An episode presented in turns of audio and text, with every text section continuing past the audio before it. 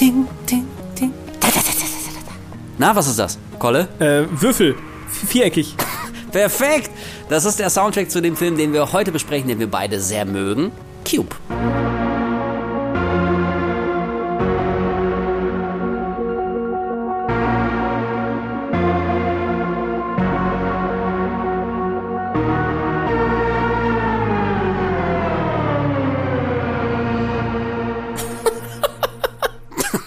Was denn echt? Also es, ich finde das absolut perfekt rübergebracht. Vier Ecken! Nicht, nicht dass ich von Mark Corver noch verklagt werde. Jetzt geht doch mal bitte mit dem nötigen Ernst zur Sache. Hallo, liebe Leute da draußen. Ihr seid bei Horror Ausgabe 36. Hauen wir euch schon um die Ohren Alter, und wir haben uns 36. mal wieder es ist wirklich krass. Wir haben uns mal wieder für etwas entschieden, das ein bisschen kleiner ist. In der äh, letzten Ausgabe ähm, sind wir in die gegenteilige Richtung, äh, gegenteilige Richtung gegangen. Fängt schon gut an hier. Äh, da haben wir Cloverfield besprochen. Ein riesiges Monster stapft Amerika kaputt.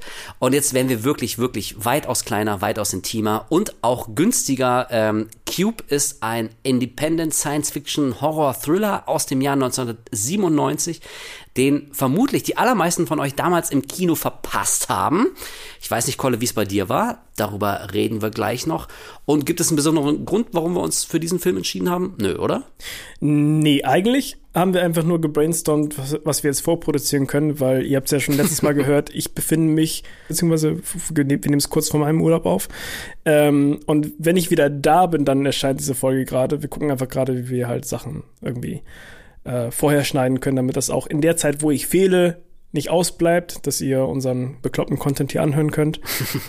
ähm, und deswegen gucken wir gerade einfach so, dass wir etwas kleinere Projekte quasi angehen, kürzere Filmbesprechungen führen, damit wir danach wieder richtig schön losstarten können. Und Cube ist einfach so ein Ding, was immer mal wieder hier am Rande gefallen ist, wenn wir mal über Filme gesprochen haben. Gerade erst letztens haben wir über The Circle mal ganz kurz am Anfang Mhm. in unserem Was haben wir gerade gesehen Gespräch. Und da ist auch von dir wieder mal Cube gefallen, weil du dich an den erinnert gefühlt hast.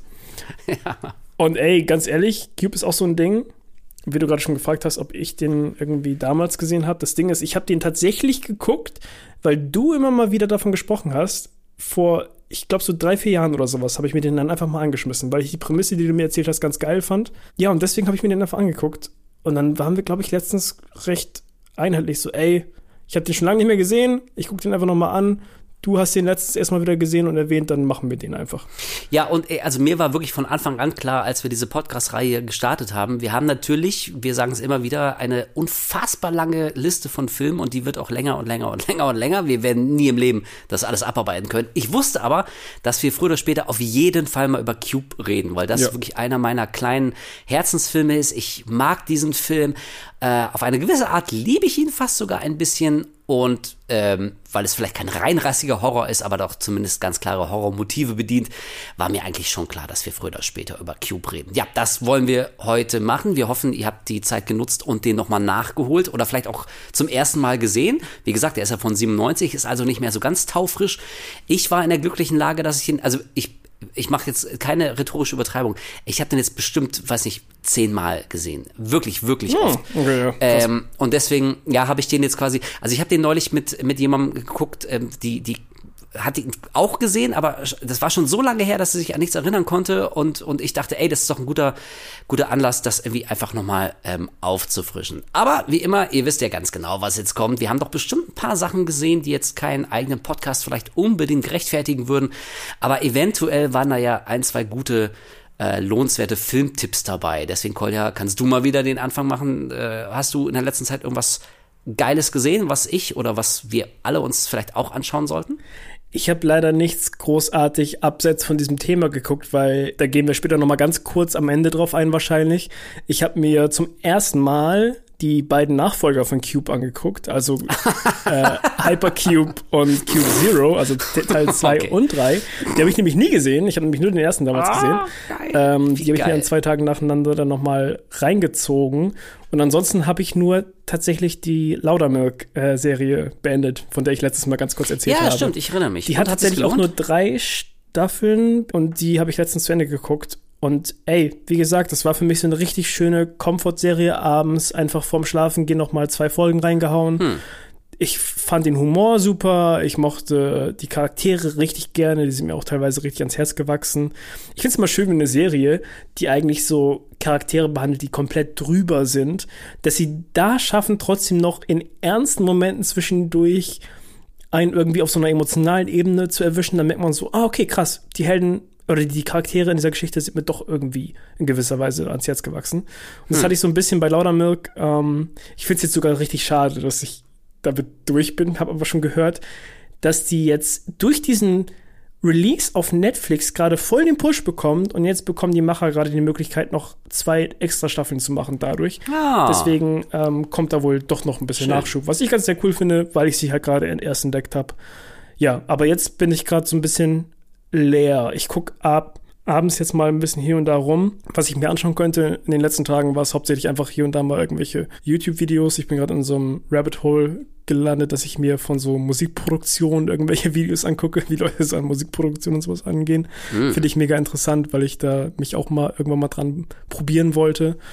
Ähm, deswegen versuche ich mich da so ein bisschen vorzubilden. Aber ansonsten so einfach Kopf aus Entertainment-mäßig irgendwas genießen ist gerade nicht wirklich. Ich habe äh, lustigerweise von Echo die ersten zwei Folgen geguckt von dieser Marvel-Serie.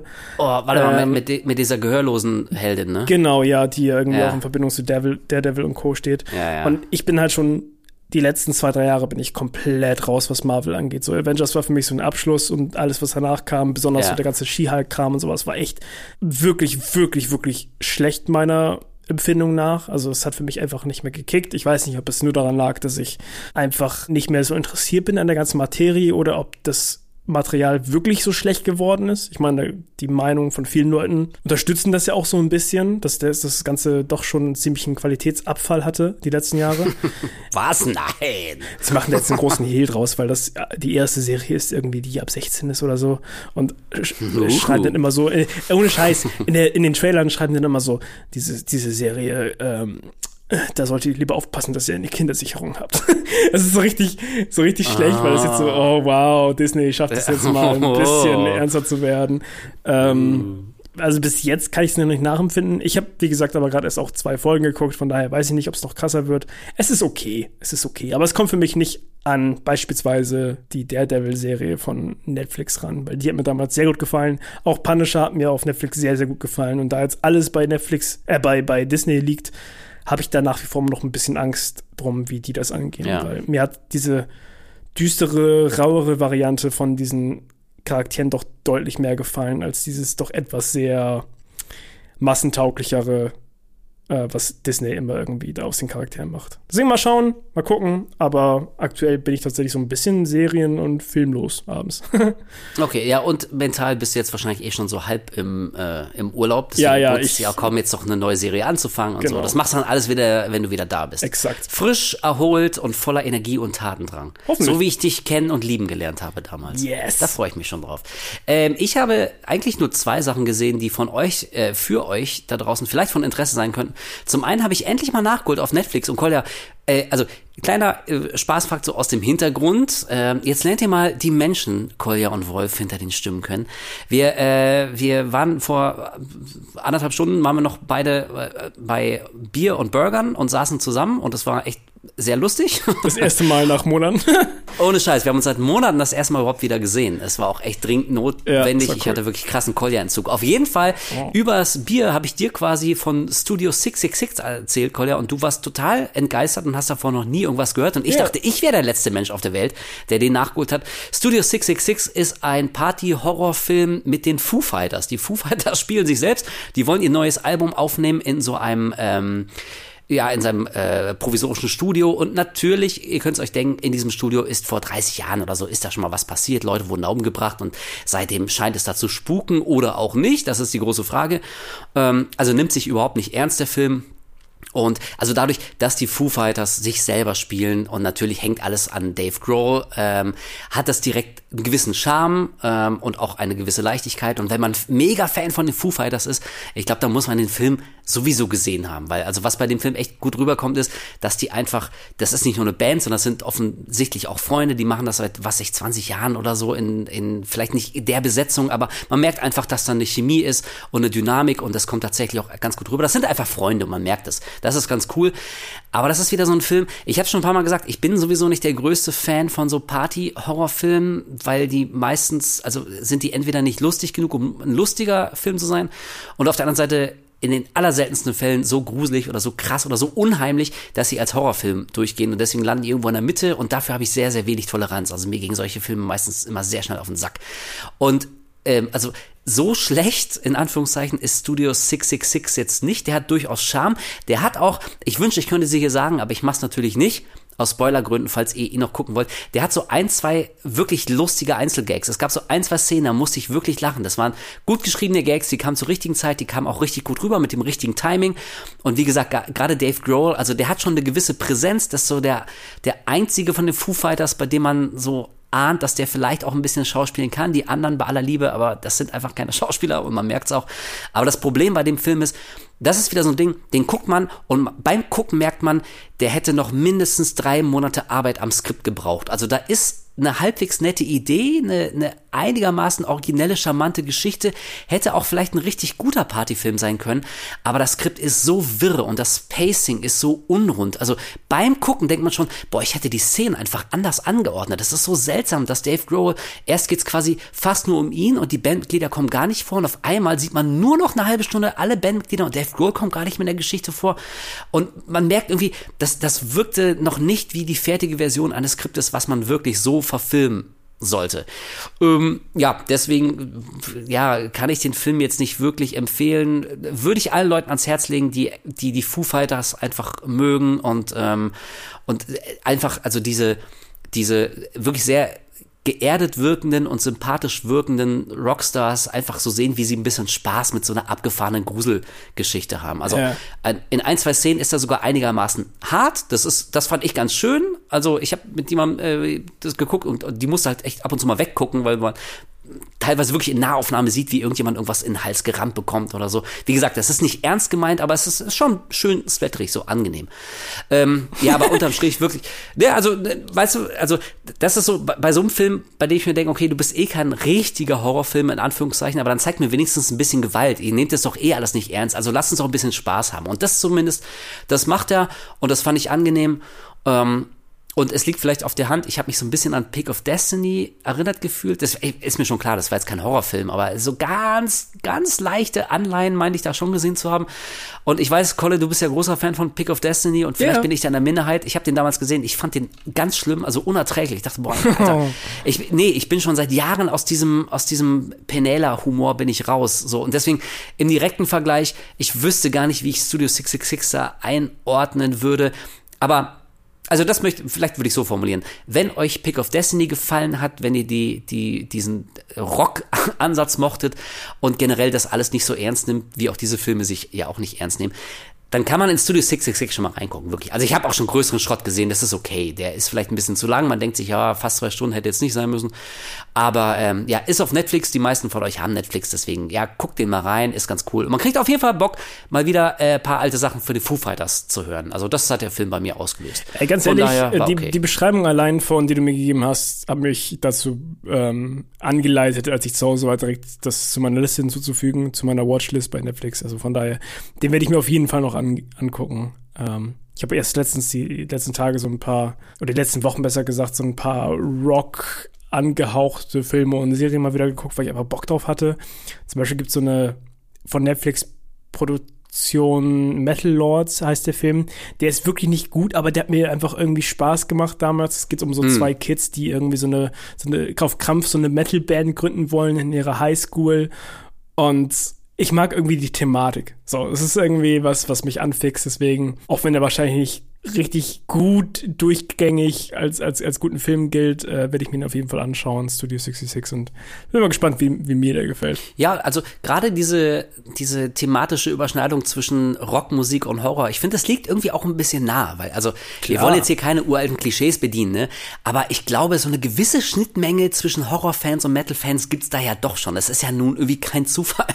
Und also ich denke auch an Filme wie Deathgasm damals und sowas. Also das ist irgendwie alles nett gemeint. Ich finde es auch cool, wenn jemand so ein Projekt umsetzt, bei dem man merkt, okay, da steckt wirklich Liebe und ein bisschen Herzblut dahinter. Jemand hatte eine Idee, ey, lass doch mal umsetzen. Und, und das ist jetzt nicht aus kalkulierter Berechnung, um damit richtig viel Kohle zu machen, sondern wirklich einfach, naja, das, das, ist, das sind so Liebhaberprojekte. Und von daher habe ich ja immer eine gewisse Sympathie. Ähm, aber also für mich war Studio 666 jetzt nicht so der ganz große Wurf. Und dann habe ich noch et, et, etwas noch abseitigeres gesehen. Ähm, ein Film, den wahrscheinlich die meisten jetzt nicht unbedingt auf dem Zettel haben und er wurde mir auch so empfohlen über drei Ecken und ich dachte, okay, das klingt so weird, das muss ich mir angucken. Night of Something Strange. Das ist ein äh, ziemlicher Low-Budget Horror Splatter Zombie Film, der so dermaßen mit der Brechstange versucht, Tabus zu brechen und geschmacklos zu sein und quasi so die Grenzen dessen, was akzeptabel ist, zu sprengen, ähm, dass es fast am Ende ein bisschen anstrengend war. Also es geht quasi um ja so eine Art Zombie-Seuche, die aber über über Sex übertragen wird. Und jetzt denkt ihr vielleicht, ja, It Follows war doch, yeah. war doch super, das kann ja. Und äh, nein, nein, nein, nein. Also ihr müsst euch vorstellen, ähm, nehmt die Prämisse von It Follows, aber macht daraus den, den ekel, ekelhaftesten und derbsten und plumpsten und, und wie notgeilsten Billig-Trash-Horror-Splatter-Film, den man sich denken kann. Und dann hat man ungefähr sowas wie Night of Something Strange. Also nur, nur mal, damit ihr ganz grob wisst, wovon wir reden. Einer, ähm, einer Frau werden die Eierstöcke rausgerissen. Äh, es, es geht um einen ausfahrbaren, drei Meter langen Penis, der jemandem ins Gesicht gehalten wird. Äh, es, es kommt zu, zu Beischlafszenen. Jemand, jemandem wird beigeschlafen ohne sein Wissen und dann verkrampfen sich aber die Arschbacken und die andere Figur hängt so an seinem Arsch und kommt da nicht mehr raus und so. Oh. also, ja, ja, es ist, es ist wirklich, also, das ist wieder so ein Film, den macht man an, um zu sehen, okay, was machen Filmemacher, die einfach drauf scheißen, was so die breite Masse gerade noch akzeptabel findet.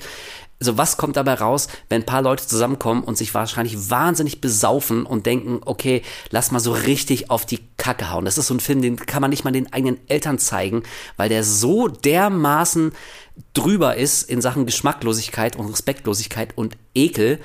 Ähm, also ja, ich habe da, ich habe es ja gerade schon gesagt, eine gewisse Grundsympathie, aber das ist wieder so ein Film, da denkt man, okay, ihr probiert es ein mm. bisschen zu hart. So, weißt du, weißt du, was ich meine? So manchmal denkt man so, so ja, das ist hier, das ist trying too hard. So, ey, du kannst auch ein bisschen vom Gas gehen. So, du hättest immer noch einen okay lustigen Film, äh, den man um gar, also um, um Gottes Willen nicht ernst nehmen kann. Aber ähm, dieser spezielle Fall, ja, das, das fand ich, das fand ich dann auf der anderen Seite ähm, ein bisschen zu kalkuliert und ein bisschen zu bemüht. Ich fand, ich fand den sehr bemüht, respektlos und tabubrechend. So, oh, guck mal, wie krass, ja, wie so, guck mal, wie eklig das ist. Oh, guck mal, wie politisch und inkorrekt. Und ich nur so, ja, hm, ey, kann man machen. Und ich denke mir, okay, also gut für alle Leute. Ich habe gelesen, der Regisseur, der hat irgendwie mehrere Jahre dran gearbeitet und so. Ey, okay, alright. Ich glaube, das ist irgendwie cool, irgendwie für sich selber und für alle Kumpels, die da mitgemacht haben. Ist aber, äh, glaube ich, jetzt nichts, was man unbedingt sehen müsste um seinen filmischen Horizont noch weiter zu erweitern. Ja, und viel mehr habe ich tatsächlich gar nicht gesehen. Das heißt, wir können jetzt direkt ähm, über Cube reden. Why would they throw innocent people in here? Are we being punished? There's a way in here, so there's gotta be a way out. Do you think they'd go to all the trouble to build this thing if we could just walk out? Ja, Cube, wie gesagt, ich habe den vor, ich glaube, ich würde sagen so drei, vier Jahren oder sowas zum ersten Mal geguckt. Ich weiß nicht mehr genau, in welchem Kontext es war, aber wir haben ja öfter mal wir haben uns ja auch schon vor Horror-Podcasts jetzt hier und da mal über Horrorfilme unterhalten. Ne?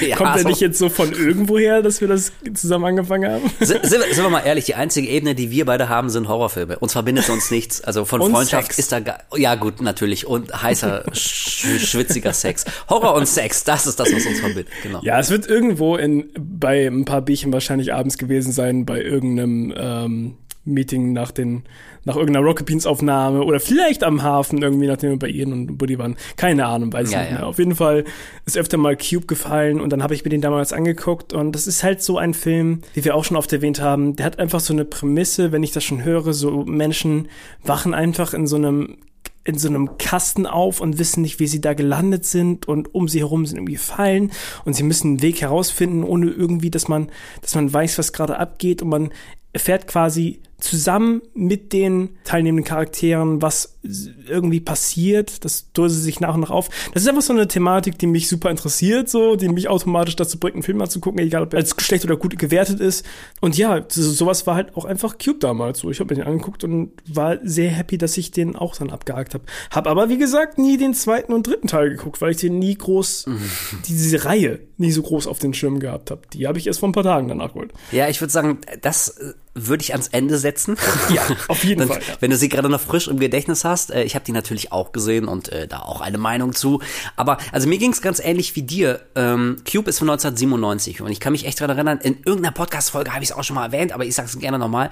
Ich habe den damals tatsächlich wirklich, als er rauskam, auch im Kino gesehen. Da war ich noch in Münster und es gibt in Münster, glaube ich, immer noch so eine kleine Programmzeitschrift, die liegt überall aus, äh, kostenlos, kann sich jeder mitnehmen. Da steht so drin, was Neues in der Stadt passiert ist und bla bla bla. Und Events und Konzerte und so. Und da steht natürlich auch immer das aktuelle Kinoprogramm. Und da stand irgendwann, dass Cube anlaufen würde. Und ich habe wirklich nur die Beschreibung der Story gelesen. Sechs zusammengewürfelte Fremde wachen in eben äh, würfelförmigen Räumen auf, wie du schon gesagt hast, um sie rum überall fallen. Sie haben keine Ahnung, warum, wie sie da hingekommen sind und vor allem am wichtigsten, wie sie da wieder rauskommen. Und als ich das gelesen habe, da dachte ich schon, okay, ich muss diesen Film sehen. Das ist wieder so ein, so ein, so ein Konzeptfilm. Also da geht's, Ja. da geht's vielleicht nicht unbedingt auch nur um die Story. Also nun sollte man mal ja meinen, wie bei den allermeisten Filmen, wenn man es mal richtig runterbricht, wenn die Story mich nicht packt, dann, dann äh, wie, wird das schon schwierig, da irgendeine Form von, von Befriedigung draus zu ziehen. Und das mag vielleicht für den einen oder anderen auch die Schwachstelle bei Cube sein, aber ich finde die, das ist so ein Prämissefilm. Ich finde diese Prämisse, diese Ausgangslage, da wollte ich sofort wissen, holy shit, wa, wa, warum? Das, das war die einzige Frage, die ich hatte. Warum, warum sind diese Leute, warum wachen die da auf, warum sind die in diesem, in diesem Würfel und kommen sie da wieder raus und was, worum geht's eigentlich? Was ist der, der Gag hinter dieser ganzen Geschichte?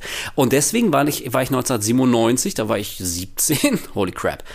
Ähm, ja, war ich tatsächlich im Kino und ungelogen, ich, ähm, ich glaube, in der Vorstellung, in der ich abends war, äh, nicht nur habe ich mein, mein Mit-CV, äh, Michael, an dieser Stelle beste Grüße, habe ich da auf einmal getroffen, der saß hinter uns, sehr lustig, sondern ich glaube, wir waren vielleicht auch drei, vier oder maximal fünf Leute in der ganzen Vorstellung. Und also ich, ich habe jetzt keine Zahlen, die ich mir aufgeschrieben habe, aber das war jetzt natürlich nicht so der ganz große finanzielle Erfolg. Aber Cube wurde dann im Laufe der Zeit immer mehr zu so einem, zu so einem Kultfilm, ist mittlerweile, würde ich schon sagen, so ein kleiner Klassiker. Die allermeisten Leute haben den gesehen. Und also mir ist mal aufgefallen, ich habe mal, ähm, ich habe, das habe ich glaube ich auch schon mal erzählt. Ich führe so eine Art Filmtagebuch. Also immer wenn ich einen Film sehe, schreibe ich mir den auf und schreibe dann immer so zwei, drei Sätze dazu. Und nachdem ich neulich nochmal Cube gesehen hatte, habe ich nochmal das große, große, große, große Word-Dokument aufgemacht und geguckt, ob ich schon mal was zu Cube geschrieben habe und habe dann irgendwie einfach nach, nach dem Schlagwort Cube gesucht. Und ich glaube, ich habe bei elf Filmen oder so ähm, ist das Wort Cube gefallen, weil ich ganz viele Filme immer mit Cube verglichen habe. Ich habe dann sowas geschrieben, ja, das ist im Prinzip wie Cube, nur diesmal, weiß ich nicht, unterirdisch. Es ist im Prinzip wie Cube, nur halt diesmal, weiß ich nicht, oberirdisch. Aber also Cube als Referenz ist bei mir privat sehr, sehr oft gefallen. Und ich glaube, das ist, ähm, was auch diesen ganz kleinen Legendenstatus oder zumindest Klassikerstatus dieses Films ausmacht. Das ist bestimmt nicht der erste Film gewesen, in dem Leute äh, beengt in einer in einer äh, klaustrophobischen Räumlichkeit aufwachen und nicht wissen, wie sie da wieder rauskommen. Aber Cube gefühlt hat dieses Konzept erst so richtig populär gemacht. Oder hast du, hast du von Cube schon mal einen ähnlichen Film gesehen? Also der auf einer ähnlichen Grundidee basiert? War das kann ich halt super schwer nachempfinden, weil ich den halt jetzt erst vor ein paar Jahren gesehen habe. Deswegen, es kann sein, ich wüsste Ja, okay. jetzt nichts irgendwie groß zu vergleichen, weißt du, weil ich halt immer mal wieder Filme gesehen habe, die ein ähnliches Konzept haben. Ich kann jetzt aber nicht sagen, wann jetzt vorher da, wann Ja, okay. nachher da. Aber ich kann mir gut vorstellen, dass Cube auf jeden Fall einer der ersten Filme war, die dieses Konzept näher beleuchtet haben. So dieses schon fast, und das haben wir auch schon mal gesagt, Escape Room-artige irgendwie, Ja, was genau. wir cool finden. Ne? Also Ja.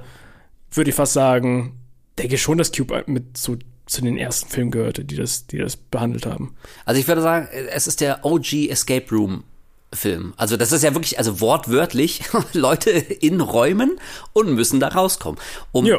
nicht mehr, in Anführungszeichen, geht's vermeintlich in Cube, aber natürlich hat die Sache doch noch so ein, zwei Twists und die äh, machen es so ganz speziell und ganz besonders. Aber jetzt sag mir mal, also ich habe den ja damals wirklich quasi, als er rauskam, gesehen und das ist ja nun bummelig irgendwie auch was 25 Jahre her oder so. Aber du hast ihn ja erst vor drei, vier Jahren gesehen und ich weiß, dass viele Leute dem Film ankreiden, vielleicht nicht zu Unrecht. Also zum einen hatte der damals schon kein großes Budget, heute wäre das absolut lachhaft gewesen und man sieht es dem Film auch an. Da kann man sich jetzt drüber streiten, ob das Negativpunkt ist oder vielleicht auch eher den Charme ausmacht. Aber der zweite große Kritikpunkt ist, und auch darüber wird es gleich zu reden sein, ähm, sind teilweise die schauspielerischen Leistungen. Also und, unterm Strich gibt schon so ein paar Sachen, die kann man schon bemängeln an Cube. Und jetzt hast du den ja vor ein paar Jahren das erste Mal gesehen. Wie hat der denn jetzt auf dich gewirkt? Das ist das Ding nämlich ich habe den, wie gesagt, vor drei, vier Jahren gesehen und würdest du mich jetzt fragen, und ich habe den nicht vor ein paar Tagen nochmal gesehen, dann würde ich jetzt nicht unbedingt so direkt darauf eingehen, wie furchtbar das Schauspiel ist zum Beispiel oder irgendwie CGI oder sowas, sondern das war einfach ein Produkt seiner Zeit. Wie du schon meintest, es ist ein sehr geringes Budget gewesen. Das waren unter 400.000 Dollar, was wirklich für einen Film eigentlich gar nichts ist. ähm, sondern das hat, ich weiß nicht, das war einfach so ein Produkt der Zeit, das hat mir Spaß gemacht, alles schön und gut. Aber ich habe den halt noch mal jetzt vor einer Woche gesehen, mhm. so als Vorbereitung auf diesen Cast. Und da war ich tatsächlich ein bisschen stutzig, dass ich mich nicht mehr dran erinnern konnte, wie schlecht die Schauspieler waren. das habe ich nicht in Erinnerung gehabt, aber holy shit, doch, die Schauspieler, die da gecastet wurden und die da spielen, die geben schon nicht so die beste Performance. man gewöhnt sich im Laufe des Films, glaube ich, schon dran. Also es wird einfach zum Teil des Ganzen so und man, man akzeptiert irgendwann, dass das so dazugehört. Aber gerade zum Anfang denkt man sich an in so ein paar Szenen schon so, oh, Alter, das ist extrem, wie die Charaktere reden irgendwie. Ja, also ich glaube, ähm, das Konzept von Cube, und da liegt vielleicht auch so ein bisschen der, der Fallstrick von Cube, ist, dass die Figuren, die wir da sehen, die entpuppen sich ähm, nach kurzer Zeit eher so als Archetypen, also mehr als quasi so ähm, die Essenz von so gewissen Charaktereigenschaften, aber nicht unbedingt wie echte Menschen. In Cube ähm, sehen wir, dass, ich glaube, es sind sechs, sind es sechs, fünf oder sechs ähm, Fremde aufwachen und die alle sind von extrem unterschiedlicher Person. Also wir haben vielleicht sieben, sieben? sind sieben? Sieben. Ah, sieben, okay. Ähm, die eine der Hauptfiguren, äh, möchte ich sagen, ist zum Beispiel Quentin. Quentin ist ein Cop, gespielt von Maurice Dean Wind. Und der wirkt am Anfang, wirkt der sehr zupackend, sehr autoritär, was natürlich auch so ein bisschen damit zu tun hat, naja, dass er nun mal als Polizist arbeitet und eine gewisse Grundautorität und ähm, souveräner, ein souveräner Umgang mit so Extremsituationen, das ist ihm natürlich vielleicht so ein bisschen in die charakterliche Wiege gelegt. Je weiter der Film fortschreitet, desto mehr sehen wir aber, dass er relativ schnell in so ein, ein klischeehaftes, fast schon Psychopathentum abgleitet. Und das liegt nicht nur daran, dass seine Figur so geschrieben ist, sondern er spielt den teilweise auch sehr, sehr plump und sehr, sehr offensichtlich als jemand, der wirklich, also äh, emotional wirklich schwer gestört ist, der seine eigenen gewalttätigen Impulse kaum unter Kontrolle hat. Und das äußert sich dann in so, also ich finde teilweise wirklich so echt cringe-würdigen Szenen, mhm. wie, also nachdem wir so allmählich raffen, oh, der, der ist irgendwie echt gefährlich und, und der hat äh, Probleme mit der Impulskontrolle und der könnte sich als größte Gefahr für die Gruppe rausstellen, weil man den irgendwann einfach nicht mehr unter, unter Kontrolle hat und weil er anfängt, irgendwie auf Leute einzudreschen aus Frust und aus Angst und äh, weil, weil er glaubt, es wird ihm nicht Respekt gezollt. Naja, und der, und der Schauspieler also bemüht sich so ein, ein plump sinistren Blick, also mit so zusammengekniffenen Augen und dann dreht er so langsam den Kopf in die Richtung von einer anderen Figur, die gerade an ihm vorbeigegangen ist. Und das wirkt wirklich fast so, fast schon parodistisch. Und also er ist vielleicht ähm, die, die Schwachstelle im ganzen Ensemble, aber ähm, also ähnlich wie du muss ich auch sagen, so durch, durch die Bank unterm Strich sind die Schauspielleistungen jetzt nicht die allerbesten. Wir haben Nicole de Boer, ich glaube, oder heißt sie Boer? Nee, Böhr. Ich sage immer Nicole de Boer. Äh, die spielt Levin. Levin ist so eine, eine junge Schülerin, ein Mathematikgenie und das wird sich im Laufe des Films noch als sehr äh, wertvoll rausstellen, weil sie diejenige ist, die die Koordinaten dieser ganzen äh, würfelförmigen Räume, die kann sie entschlüsseln und in Zusammenhang setzen und so allmählich kommt dann die Gruppe dahinter, was sie machen müssen, um zu überleben, nämlich äh, eine, eine äh, Reihenfolge von Ziffern sagt ihnen vermeintlich, zumindest glauben sie das am Anfang, welcher Raum sicher ist und welcher nicht. Und am Ende kommt dann noch so höhere Mathematik ins Spiel, also kartensische Koordinaten, dann finden sie raus, dass sich manche Räume bewegen und Levin kann das im Kopf berechnen, an welcher, in welcher Position im großen Gesamtkubus jeder einzelne kleine Kubus ist und so. Ähm, aber auch sie, also sie hat da irgendwie die, diese eine Szene, die eine Monolog von ihr, als sie sagt, irgendwie, irgendwann werden die Zahlen so hoch, die kann das nicht mehr im Kopf berechnen. Das ist astronomisch. Und wirklich, also, oh, das ist so, das, oh, wirklich, mir tut's fast leid, weil ich glaube, die ist keine komplett schlechte Schauspielerin. So, ich finde, die, die hat auch einen gewissen Charme und also die, die ist schon süß in der Rolle, so die, die macht es okay. Aber diese Szene im Speziellen, also ihre große Szene stand wahrscheinlich so im Skript, so, Levin, das ist deine Einzelszene. Jetzt kannst du mal, jetzt kannst du mal zeigen, was du drauf hast im Film. Und mhm. da scheitert sie so dermaßen krachend. Also, ja, die Schauspielleistungen, die sind leider ein Problem. Aber auf der anderen Seite, ich muss sagen, es wäre sehr schade, wenn man sich davon den Film komplett kaputt machen lässt, weil, also so unterirdisch finde ich das alles dann doch nicht. Hat mir den Film noch nie kaputt gemacht. Nee, ich würde nicht sagen, dass es einen, den Film kaputt macht, um ganz ehrlich zu sein. Wie gesagt, ich, nach einer Zeit, zumindest bei mir war es halt so, dass ich mich daran gewöhnt habe und ich glaube auch, dass viele andere sich daran gewöhnen. Am Anfang mag es vielleicht ein bisschen komisch wirken, aber später akzeptiert man schon so ein bisschen, dass es Teil vom ganzen Großen ist. So. Und da sie zum Beispiel oder Quentin nicht unbedingt die einzigen sind, die hier und da mal so ein paar Szenen haben, die etwas rausbrechen, ist es schon fast so ein bisschen der Stil vom ganzen Film auf eine mm, ja. merkwürdige Weise. Ich finde tatsächlich, weil du gerade meintest, dass Quentin der Schlimmste für dich ist, ähm, ja, ich fand seinen, seinen Switch zu diesem Bad Guy teilweise auch ein bisschen merkwürdig, aber ich glaube tatsächlich, bei mir ist am krassesten wirklich der Charakter von Levin ins Gesicht mm. gesprungen, von der schauspielerischen Leistung. Da, da, da habe ich zumindest am meisten so ein bisschen Fremdscham gespürt. Ja, ja. Ähm, ich möchte, by the way, ja. meine, meine Aussage nochmal revidieren. Im Prinzip, theoretisch sind sieben Leute in diesem Cube, aber die erste Person stirbt im Intro. Aber es sind dann, danach okay. sind es halt sechs. Also, Gut, des, ja, deswegen ja. hatte ich sechs abgespeichert. Genau, also ja. hier der Charakter von Julian Richings, der ähm, Alderson, heißt er anscheinend, ja. der am Anfang zu einem ähm, Tofu-Block verarbeitet wird. Von, von diesem Eierschneider. Genau, ja.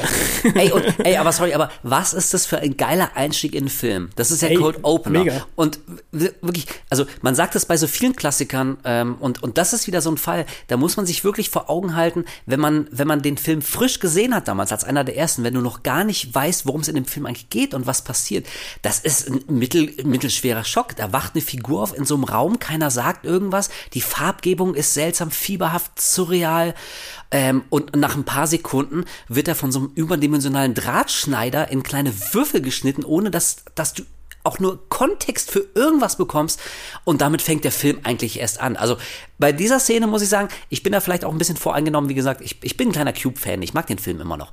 Aber da hat mich der Film direkt am Haken gehabt und ich dachte, okay, nice, ich bin an Bord, erzähl mir deine Geschichte, finde ich schon geil. Aber stimmt, du hast recht. Also im Prinzip sind sieben, aber die erste Figur stirbt dann äh, sehr schnell und das, dann haben wir die sechs. Aber ich möchte noch mal ganz kurz auf die Schauspieler zu sprechen kommen, weil ich äh, auf der anderen Seite auch noch mal erwähnen möchte, dass ich dann doch zwei positive Ausnahmen habe. Das ist nämlich zum einen hier David Hewlett als Worth. Er ist der, der nihilistische, schwer zu durchschauende also immer so ein bisschen ähm, ja auf, auf Antikurs gebürstete Typ, bei dem wir im Laufe des Films rausfinden, dass er am Cube tatsächlich mitgearbeitet hat oder zumindest an der an der Außenhülle des, des Cubes und das erklärt dann auch, wenn er, äh, wenn er uns diese Information gibt und äh, also nicht nur uns, sondern auch den Figuren im Film, äh, warum er von Anfang an so nihilistisch ist und so offenbar, also der wirkt ja so, als hätte er von, vom Start weg aufgegeben. So, also er meint, wir, wir kommen hier eh nicht raus, hat alles keinen Sinn und wir, wir brauchen gar nicht uns bemühen, da irgendwie hier zu kämpfen. Wir sind im Prinzip im Arsch.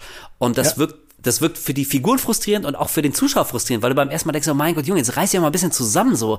Klar ist das scheiße, aber willst du da jetzt raus oder nicht? Jetzt hör mal, hör mal auf irgendwie mit diesem Gejammer die ganze Zeit.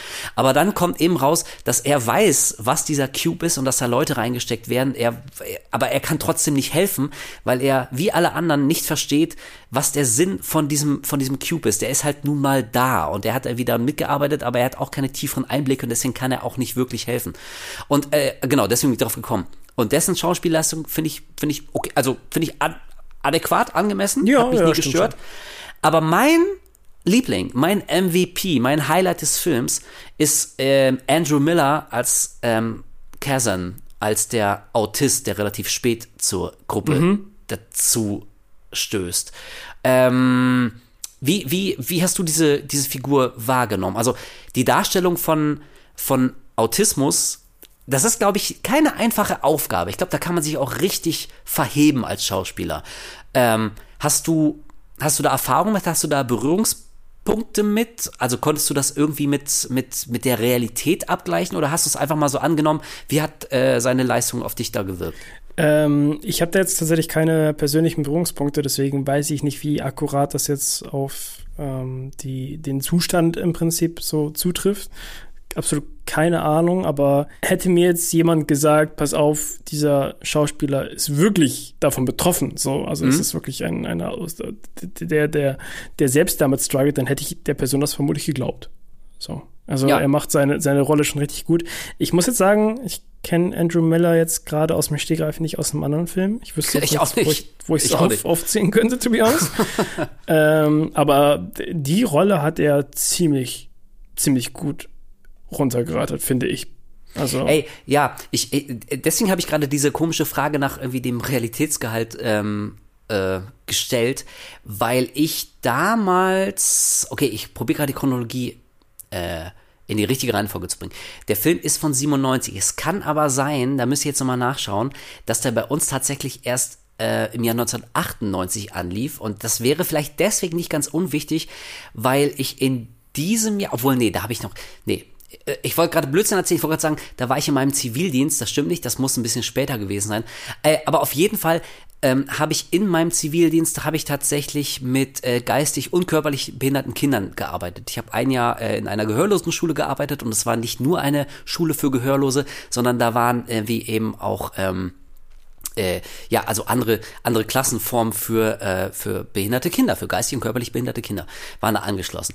Und äh, ich habe mich tatsächlich um einen autistischen Jungen gekümmert, ähm, der nicht diese Form von Autismus hatte, wie, wie sie jetzt in den letzten paar Jahren in der Popkultur so gerne bedient wurde, so ein bisschen Big Bang Theory mäßig Sheldon, so, ha, dieser quirky Autismus, dass jemand einfach nur so ein bisschen sozial awkward ist und ungelenk, dabei hochintelligent, ähm, sondern das war wirklich, das war eine Form von Autismus. Also dieser Junge, ähm, der konnte nicht reden, der, der hatte wenig Arten zu kommunizieren, der war selbstverletzend, also der war immer sehr schnell gefrustet und hat sich dann immer so selber, selber verletzt, so sich selber an den Kopf gehauen und so. Und der hatte auch große körperliche Kraft, also der konnte wirklich echt gefährlich werden, also dass auch ein erwachsener Mann wirklich so ein bisschen gucken musste, dass man den beruhigt, bevor er sich oder andere wie ernsthaft verletzt. Und äh, diese kleinen Details, die Andrew Miller mh, als Kazan in Cube bringt, also dieses Flattern mit den, mit den Fingern, das hat ungelungen, ich habe das Original so bei diesem Jungen gesehen, dieser unstete. Blick, in den, in den Augen oder auch diese immer gleichen Bewegungen. Es gibt diese eine Szene, da ist, äh, ist Kazan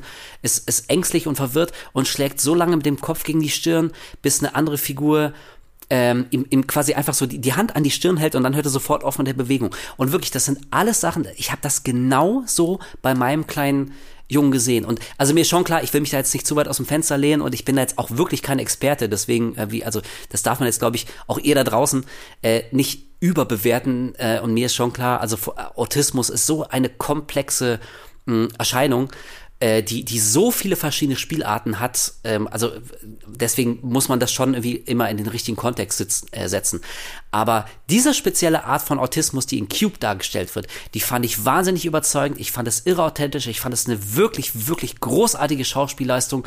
Und ähm, also jedes Mal, wenn ich Cube sehe, ich bin echt immer wieder beeindruckt davon, wie lebensecht und, und, und ungekünstelt natürlich der Schauspieler das so rüberbringt. Also das finde ich wirklich eine richtig richtig geile Leistung. Ja, nee, sehe ich genauso. Also ich mag den Charakter auch einfach ganz gerne. Vor allem finde ich ganz geil, dass der am Ende doch recht ausschlaggebend für den Plot ist, so, oder ja. halt auch die Leute dann wirklich da durchführt. Und hätten die wären die einfach auf so einer menschlichen, beschissenen Ebene irgendwie Arschlöcher gewesen, hätten gesagt, ey, wir lassen ihn zurück, weil er ist eh nur wirklich so Blei am Fuß, was so ein paar Charaktere halt am Anfang gesagt haben, dann wären die halt ab da auch nicht mehr weitergekommen. So. Ja. Das wäre für die halt wirklich ein Todesstoß gewesen. Ja, das stimmt. Das ist vielleicht, und da sind wir wieder bei dem Punkt, den, den du äh, genannt hast, hier von wegen dieses Escape Room-artige. Also ich meine, klar, das liegt natürlich irgendwie in der Prämisse des ganzen Films begründet, aber genau äh, diese, diese Gruppendynamik, also dass, dass jede Figur in der Gruppe, auch wenn das am Anfang gar nicht so klar ist, aber jeder bringt irgendwas rein, was im Prinzip, wenn man das clever nutzt, wenn man zusammenarbeitet, wenn man die ganzen persönlichen Animositäten, wenn man das mal hinter sich lassen könnte, dann würde die Gruppe tatsächlich als Gruppe funktionieren und eben zusammenarbeiten und wäre vielleicht geschlossen irgendwie da rausgekommen, wenn sie es ein bisschen clever angestellt ähm, hätte. Also bei Levin zum Beispiel ähm, ist eben diese, diese äh, mathematische Fähigkeit, die dann quasi von Kazan ja noch auf die nächste Stufe geschrieben, äh, äh, getrieben wird. Er ist ja so ein Savant, also gibt's ja ganz, ganz selten auf der Welt und äh, gerade bei autistisch betroffenen Leuten ähm, ist das ein Phänomen, das, wie gesagt, es ist extrem selten, aber, aber ne, es, es gibt ja einschlägige Fachliteratur, ähm, die, die darüber sehr ausführlich berichtet hat. Also das sind so Leute, die haben so ganz krasse Inselbegabung und äh, die Begabung von Kazan ist halt, dass er wirklich so, äh, also grotesk unfassbar hohe Zahlen, die eigentlich von einem menschlichen Geist nicht mehr zusammenzurechnen oder ausrechnen sind, aber er kann das halt wie alles in dem in seinem Kopf machen. Und auch so eine, so eine Figur wie Quentin. Also es ist ja per se, ist es ja durchaus klug und, und gesund für so eine Gruppe, wenn du jemanden hast, der so probiert, so ein bisschen so Drive da reinzubringen, so ein bisschen die Gruppe zusammenzuhalten und der, wenn es hart auf hart kommt, naja, also irgendjemand muss dann halt mal sagen, wo es lang geht. So keiner will's machen, aber irgendjemand muss dann einfach mal die Gruppe des An, äh, die, die Rolle des Anführers übernehmen. Von daher, ähm, ja, ist, ist so eine Figur wie Quentin ist ja nicht per se Gift für so eine, für so eine Gruppe. Also ich glaube, es wäre zu kurz gegriffen zu sagen, diese Figur ist grundlegend so ein toxisches Element und deswegen hatte, hatten die Leute von vornherein keine Chance, weil klar dreht er dann irgendwann durch. Aber ich glaube, ja, das wäre ein bisschen, ein bisschen zu kurz gegriffen. Also auf jeden Fall, ich will darauf hinaus, das war so ein Element, das hat mir schon immer ganz, ganz gut gefallen. Also ich glaube, das ist so eine, so eine Faszination, die haben wahrscheinlich viele Leute. Man sieht doch gerne anderen Leuten zu, wie sie vielleicht auch unter Druck, aber wie sie gezwungen werden, zusammenzuarbeiten. So weißt yeah, du, das auf jeden ist, Fall. Das sieht man doch irgendwie einfach gern. Und das Genauso wie bei Saw halt zum Beispiel, was wir auch schon mal Ja. gesagt haben, so, wo, wo Saw 2 irgendwie so ein paar Punkte hat, die Genau. uns beiden ganz, ganz gut zugesprochen haben. So, das ist ja das ähnliche, ist, ja- ist ja eine recht ähnliche Prämisse. So, alle wachen irgendwie zusammen auf im Mhm. Raum, keiner weiß, wer wer ist, warum sie hier sind und in welcher Verbindung sie zueinander stehen. Und das greift das Ganze auch wieder auf. So, es ist einfach irgendwie eine Thematik, die cool funktioniert und die gewisse Menschen wie uns beiden wahrscheinlich einfach ganz gut anspricht. So. Jetzt kommt natürlich die Preisfrage, und auch die wurde mir gestellt, als wir den Film hier geguckt haben. Mit welcher Figur identifizierst du dich denn am meisten? Was glaubst du, wenn du in so einem fucking Cube aufwachen würdest, welche, welche Figur wärst du da gewesen? Kann auch eine Frau sein, ist ja egal, aber nur so vom, äh, vom, vom Typus her. Wer wärst du gewesen? Boah, schwierig. Ich glaube, ich hätte in der Situation, ich wäre völlig überfordert gewesen und hätte richtig Schiss gehabt, vorzugehen. Ich wäre so die Person gewesen, die gesagt hätte, so geh du doch vor, wenn du dein Leben irgendwie aufs Spiel setzen möchtest. Ja, okay, dann lasse ich mich niemals mit dir in ein Cube einsperren. es, es, ist aber auch eine, es ist aber auch eine blöde Frage, ne? weil am Anfang sagt jeder, ey klar, ich wäre irgendwie der, der coole Macher wie Quentin und dann siehst du irgendwie, was für, ein- für ein Psycho-Arschloch es ist, dann willst du der nicht sein. Dann hast du eine gewisse Ja. Sympathie für Worth, so, ne, dieses, ach, es ist eh alles scheiße, wir leben ja eh in völlig nihilistischen Zeiten, so, irgendwie, es ist ja eh alles Kacke und es lohnt sich ja gar nicht mehr und in, in Ja, 20 also Jahren wahrscheinlich von den ganzen wäre ich wahrscheinlich am ehesten Worth, vermutlich. Von der Art her, zum Ende hin, ja. Ja, ich meine, zumal Worth, also er sagt's ja auch, er hat ja wie auch, da draußen ist ja für ihn nichts, ne? Der hat keine Familie, keine, keine Freundin, keine Frau, kein, also äh, niemand, der ihn emotional da irgendwie auffängt. Von daher, ich, ich, ich sympathisiere immer so ein bisschen, also ich, ich kann nachvollziehen, warum er so ist, wie er ist, aber ich muss auch sagen, mir geht's ein bisschen auf den Sack. Also damals, vor 20 Jahren oder so hatte ich da noch mehr Verständnis für. Aber jetzt mittlerweile so ein bisschen mit der Reife des Alters und wenn man irgendwie dann auch selbst ein Kind hat und da sieht, da ist was, für das es sich dann jeden Tag echt zu leben und zu kämpfen lohnt, da geht mir dieses, ach, ich leg die Hände in den Schoß, weil es ist eh alles scheiße.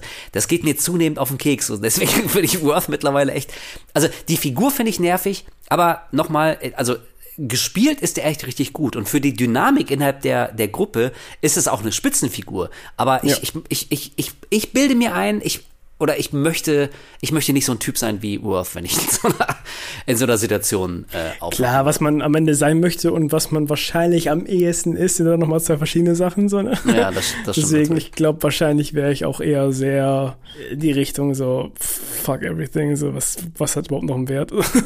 also gerade in so einer Stresssituation, wenn du siehst, dass jemand da reinklettert und ja, der wird am, am Ende dann zersetzt von irgendeiner Säure, die ihn durch die ganze Fresse zieht, dann bin ich auch so, boah, ich glaube, wir sind alle im Arsch, Leute. Ja, dann, dann lassen wir das doch. Ja, und vor allem, ich meine, das Ironische ist ja, und das erfahren wir am Ende des Films, hätten sie genau das gemacht, nämlich nichts gemacht, dann hätten sie das Spiel vielleicht gewonnen. The winning move is not to play. Und das wird ihnen natürlich erst ganz am Schluss klar. Das ist so die, die kleine fiese Schlusspointe. Aber so gesehen hatte Worth tatsächlich einen Punkt. Sie, die hätten vielleicht einfach nichts machen. Das machen ist so sollen. wie wenn Jigsaw dir sagt, so hätten sie mal nicht geraucht. Oh Gott, ja, Alter, ich muss, ja, okay. Lass uns, lass uns nicht schon wieder in äh, Saw einsteigen. Da könnt ihr, falls ihr es verpasst habt, hört gerne nochmal unser XXL Mega Recap in zwei Teilen zur gesamten Saw-Historie. Da gehen wir auch auf die seltsame, äh, Mo die, die, die moralische Philosophie von Jigsaw oder ihr Fehlen gehen wir auch nochmal ein. Aber also, wir haben jetzt über die Schauspieler gesprochen und haben konstatiert, dass äh, ja, dass das vielleicht nicht, nicht unbedingt die Stärke des Films ist. Die andere Sache ist, was hast du gesagt? Du hast nachgeguckt, Budget war 400.000 Dollar? Äh, um genau zu sein, 365.000 US-Dollar. Okay, und das ist, das ist ja nun nix. Also, das ist ja wirklich, Das ist, also, das ist gar nichts. Das ist, das gar ist wirklich gar nichts. Und das heißt natürlich auch, wenn man Cube noch nicht gesehen hat, da darf man jetzt nicht so ganz krasse Effektorgien erwarten. Deswegen lass uns über die, über die Tricks reden. Es gibt ein bisschen CGI, hier und da wird's eingesetzt, ähm, aber so als, als jemand, auch hier wieder, der ihn vor ein paar Jahren zum ersten Mal gesehen hat, wir sind ja mittlerweile krasse Tricktechnik gewöhnt, hat dir das, ähm, ist dir das sauer aufgestoßen oder fandst du es in dem Kontext okay? Äh, erstmal möchte ich eine kleine Biegung in eine andere Richtung machen, nochmal zurück zum Anfang, weil wir ja vorhin darüber geredet haben, dass der erste Charakter ja alleine aufwacht und dann ähm, kurz danach von diesem, wie hast du ihn genannt? Eierschneider. Eierschneider. Diesem Eierschneider zerteilt wird in ganz viele kleine Würfelchen. Das ist übrigens Und mein hab ich- Street Name. Ah ja, Schneider. Eierschneider. Und da habe ich ganz kurz gedacht, ha, war das die Blaupause für die Szene aus dem ersten Resident Evil Film? Ey, ja, Mann.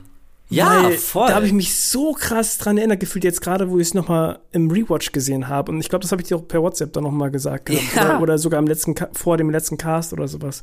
Weil ich, ich dachte ganz kurz so, wow, das erinnert mich sehr, sehr, sehr stark an die erste Resident Evil Folge. Deswegen würde es mich nicht wundern, vielleicht weiß es irgendjemand von euch da draußen besser, dass es vielleicht eine Hommage ist von W.S. Anderson. ähm, aber da habe ich mich sehr, sehr, sehr doll dran erinnert gefühlt, weil die Szene an sich, wie sie aufgebaut ist und wie der Charakter erst da steht und nach und nach sieht man dann so diese kleinen Blutstriemen, die aus dem Gesicht sich ziehen, bis bevor er auseinander platzt. Ähm, ja, habe ich mich irgendwie dran erinnert gefühlt. Da muss ich gerade noch mal drauf eingehen, weil ich das vorhin vergessen habe. Ey, sag mal, und im ersten Resident Evil Film, ne, diese, diese fucking Laserfalle. Also ja, Ja. in Cube sind's äh, so hauchdünne Drähte, in Resident Evil sind's Laser. Ähm, wie war das? Stirbt da jemand oder springt Mila Jovovich in letzter Sekunde da durch? Weil wie in meinem Kopf, ich sehe gerade die Szene aus Resident Evil 4. Da musst du doch mit Leon auch mit so einem Quicktime-Event, musst du doch durch diese Falle. Aber jetzt weiß ich nicht mehr, wie, wie war? Weißt du noch, wie es im Film war? Stirbt da wenigstens jemand durch diese Ähm, scheiß Laserfalle? Also ich habe ich hab ja tatsächlich nur den allerersten gesehen und kleiner Spoiler für euch alle zusammen da draußen, aber wir setzen uns auch noch Ah. auf jeden Fall Nein, nein. auf die Liste. Nein, nein. Doch. Nein, sag's Genauso nicht. wie damals der Twilight Cast. Wir werden auf jeden Fall irgendwann noch mal uns zusammensetzen und in einem Rutsch alle Resident Evil Filme gucken. Das wird richtig Ah. schlimm. Ähm, weil ich glaube, die sind richtig kacke. Zumindest der erste hat mir schon gereicht. Auf jeden Fall, ich habe nur den ersten gesehen, du auch, ne? Ja, ey, ähm, wirklich, ich, ich, ich mache keinen Witz. Den ersten habe ich auf jeden Fall gesehen, das weiß ich. Und der zweite, das ist einer von ganz, ganz wenigen Filmen in meinem Leben, bei dem ich mir nicht sicher bin, ob ich den gesehen habe oder nicht. Also normalerweise, selbst wenn ich alles, alle Details vergesse, aber, aber ich kann mich schon dran erinnern, dass ich Film XY gesehen habe. Ich weiß noch nichts mehr davon. Ja, Und ich bei dir, ich habe auch nur irgendeinen anderen gesehen, mehr. aber ich weiß nicht mehr, welcher das war. Das der lief irgendwann mal im Fernsehen, deswegen habe ich den mal angeguckt. Aber ich habe den ersten und irgendeinen anderen gesehen, mal vor ein paar Jahren. War, war der zweite der, wo Jill auf dem Motorrad durch Ey, so eine keine Ahnung. Glasscheibe in die Kirche fährt? Keine Ahnung. Ich habe nur den ersten gesehen. Alter, ich weiß also es den ersten habe ich noch in Erinnerung so halb. Aber ich bin auch der Meinung, dass es Ah. ähnlich war wie bei Cube. Das ist bevor Mila Jovovich in dieser Szene da rumkraxelt. ich glaube, da gab es vorher schon mal eine Szene in diesem Bereich, wo auch ein Charakter durchläuft und dann einmal ähnlich wie bei Cube zerlegt wird. Deswegen, Ja, ich mein, ja. es würde mich nicht wundern, wenn das eine Hommage war oder zumindest irgendwie daran sehr stark orientiert war, weil die Szenen Ja. sind schon sehr ähnlich, Ja, zumindest. das stimmt. Ich habe nur letztens so ein, ich gucke mal ganz gerne von ähm, Corridor Digital, ich weiß nicht, ob du die kennst, Mhm. aber ich, ah, ich glaube, ich habe die schon mal gezeigt gehabt. Die auf jeden Hä? Fall sind das so CGI-Artists, die setzen sich immer zusammen auf eine Couch und die ähm, sprechen dann mit Leuten aus der Branche irgendwie, Ach doch, ja, ja, stimmt. von, von Weather gesehen, ja. Studios oder sowas, die Ja, halt hier genau. für Herr die Ringe und sowas die ganzen ähm, CGI-Sachen gemacht haben. Mit denen treffen sie sich dann halt zusammen und dann machen sie so einen kleinen Breakdown, was so CGI-Momente in irgendwelchen großen Filmen angeht. Und da haben sie auch mal eine Episode über diese Resident Evil Laserschranken-Szene gemacht. Ah, Ähm, und deswegen habe ich die Szene noch recht gut im Kopf, so visuell. Okay. Und ja, gerade deswegen dachte ich dann halt bei diesem, bei diesem Cube-Ding so, wait a second. das war doch sogar davor. Nee, aber die finde ich tatsächlich auch ganz cool, eindrucksvoll. Ich, ich mag irgendwie diese Simplistik dahinter, dass Mhm. ein Charakter einfach sich reinsetzt und du, du siehst es ja gar nicht, weil es so schnell sich da durchhuscht, dieses Gitter anscheinend. Du hörst nur so einen Wusch-Sound und der Charakter aber ganz kurz so erschreckt und dann siehst du ja nur, wie er danach diese, die, wie Blut langsam so in so einem kachelförmigen Muster in seinem Gesicht sich bildet und er auseinanderwürfelt. Ja. Also die fand ich echt ganz cool. Ja, es gibt im Laufe des Films einige Szenen, wo man auf jeden Fall die Grenzen vom Budget sieht. ähm, diplomatisch ausgedrückt. Beispielsweise diesem Raum, wo sie reinschreien, ähm, weil das wohl so eine, so eine soundaktivierte Falle ist, wo sich dann irgendwie so, so, ich weiß nicht, so Metallstangen oder sowas ganz schnell durchbohren in ganz Mhm. viele verschiedene Richtungen, die sich da bilden. Und da sieht man schon ganz klar, dass das günstige CGI ist, was sie da benutzt haben. Auch die Sounds sind teilweise sehr simpel gestrickt. Das ist alles äh, recht limitiert. Ich muss aber sagen, ich fand das im ersten Teil noch voll okay. Im zweiten Teil finde ich es extrem. So. Ersten Teil lasse ich es auf jeden Fall durchgehen. Da finde ich es in Ordnung. Beim zweiten ist es zum Beispiel schon wieder was komplett anderes. Da fand ich stören. Ja, zumal der erste ja auch so clever ist, ähm, also CGI zu brauchen, haben wir ja gerade gesagt, allein in der allerersten Szene, das wäre äh, komplett ohne CGI nicht gegangen und auch wie diese, diese soundaktivierte Falle. Also ohne CGI hätte der Film oder die Umsetzung der Fallen hätte so nicht funktioniert. Aber trotzdem, grundlegend ist es jetzt kein Film, ähm, der sich komplett auf CGI verlässt. Also um jetzt ich will jetzt nicht zu sehr vorweggreifen, aber der, das Sequel von Cube, Hypercube, konzeptionell ähm, hat er eine Geschichte, die ohne CGI einfach nicht zu erzählen gewesen wäre. Oder ich hätte nicht gewusst, wie man das praktisch auch nur annähernd hätte umsetzen können. Und da war Cube 1 wirklich so klug, die meisten Fallen so zu entwerfen, ähm, ja, dass man CGI schon, schon braucht, um das abzurunden, aber es doch immer noch so einen schön handgemachten äh, Look and Feel hat, der mir immer Genau. schon sehr, sehr gut gefallen hat und der auf jeden Fall für die Atmosphäre auch extrem zuträglich ist. Und weil du es gerade schon selber genannt hast, ich finde diese, diese soundaktivierte Falle, wo die komplett still und leise sein müssen, keinen Mucks von sich geben dürfen und dann müssen die durch diesen Raum klettern. Das finde ich die spannendste und geilste Szene im ganzen Film. Ich- Die kriegt mich jedes Mal wieder, also das ist, Natürlich ist wahrscheinlich die, die berühmteste Szene, die in völliger Stille ähm, stattfinden muss, ist wahrscheinlich in Mission Impossible. Hier, ne, Tom, tausendmal gesehen, tausendmal parodiert. Mittlerweile Teil der Popkultur. Tom Cruise hängt an dem, an dem Seil da und lässt sich in diesem Raum ab. Aber für mich persönlich, direkt danach kommt diese fucking Falle in Cube, weil ich das, die, ich finde die Idee so wahnsinnig spannend. Nicht nur, dass jede einzelne Figur, also die müssen sich ja quasi an der Decke langhangeln, dann so langsam eine Wand runter, ganz, ganz leise diese Drehtür aufmachen und dann in den nächsten Raum huschen. Ähm, das wäre schon anstrengend und nervenaufreibend genug. Dazu kommt aber auch noch das Element, dass du diesen, diesen autistischen Mann dabei hast, Ja, genau. der äh, völlig random einfach mal wie so ein Laut so machen kann, wovor natürlich alle panische Angst haben. Aber was willst du? Du kannst ihm auch nicht die ganze Zeit den Mund zu halten. Irgendjemand, also muss ihn dann auch alleine in dem Raum lassen und er muss dann nachkommen und so. Also dieses Konzept und wie das umgesetzt ist, finde ich äh, total geil. Ist auf jeden Fall meine Lieblingsfalle im gesamten Film. Komplett. Ja, die, genau dieser Fakt, dass, dass sie wissentlich da reingehen, obwohl sie jederzeit durch einen kleinen Fehler, der nicht mal beabsichtigt ist in dem Moment, sondern weil diese Person sich einfach nicht helfen kann. Also die, Mhm. die, das ist einfach etwas, was passiert. Das ist ein Tick. So, Genau, ein Tick, Der, der ja. kann jederzeit losbrechen. Deswegen hat diese Szene so ein ähm, Gefühl von so einem Münzwurf. So, du gehst da rein und du hoffst einfach für das Beste, aber jederzeit könnte es auch wieder vorbei sein für alle anderen, die da reinklettern. Deswegen hat das irgendwie so eine richtig krasse Spannung, die sich durchgehend aufbaut. Und ich finde die Szene auch einfach sehr intensiv deswegen. Ja, und ich meine, also ähm, so generell, also wir haben ja, wir haben ja davon gesprochen, dass das Cube so eine, so eine geile Prämisse hat. Leute wachen wie in, in, in einem Würfel auf und fragen sich, wie komme ich da rein und vor allem noch wichtiger, wie komme ich da wieder raus. Das wäre schon spannend genug gewesen. Aber ähm, also wenn du das noch um das Element ergänzt, dass in manchen dieser Räumen Todesfallen sind, so als wäre das nicht alles schon ätzend genug, diese ganze Situation. Aber ich glaube, das ist so das, das letzte i-Tüpfelchen. Das macht es so, das macht diesen ganzen Film so, so skurril ähm, und, und dadurch auch so fies, weil man sich die ganze Zeit denkt, okay, also die Situation an sich, die ist ja schon stressig genug. Wenn du, wenn du das Rätsel um diese Koordinaten nicht löst, wenn die nicht gecheckt hätten, was diese diese Ziffernfolgen, die Zahlenfolgen ihnen eigentlich sagen wollen und daraufhin diese Rechnung anstellen und daraufhin quasi ähm, so eine Art ähm, ja innere Mindmap erstellen, wo sie jetzt gerade in diesem gigantischen Würfel sind und wie viele Räume sie noch vom Ausgang entfernt sind oder so.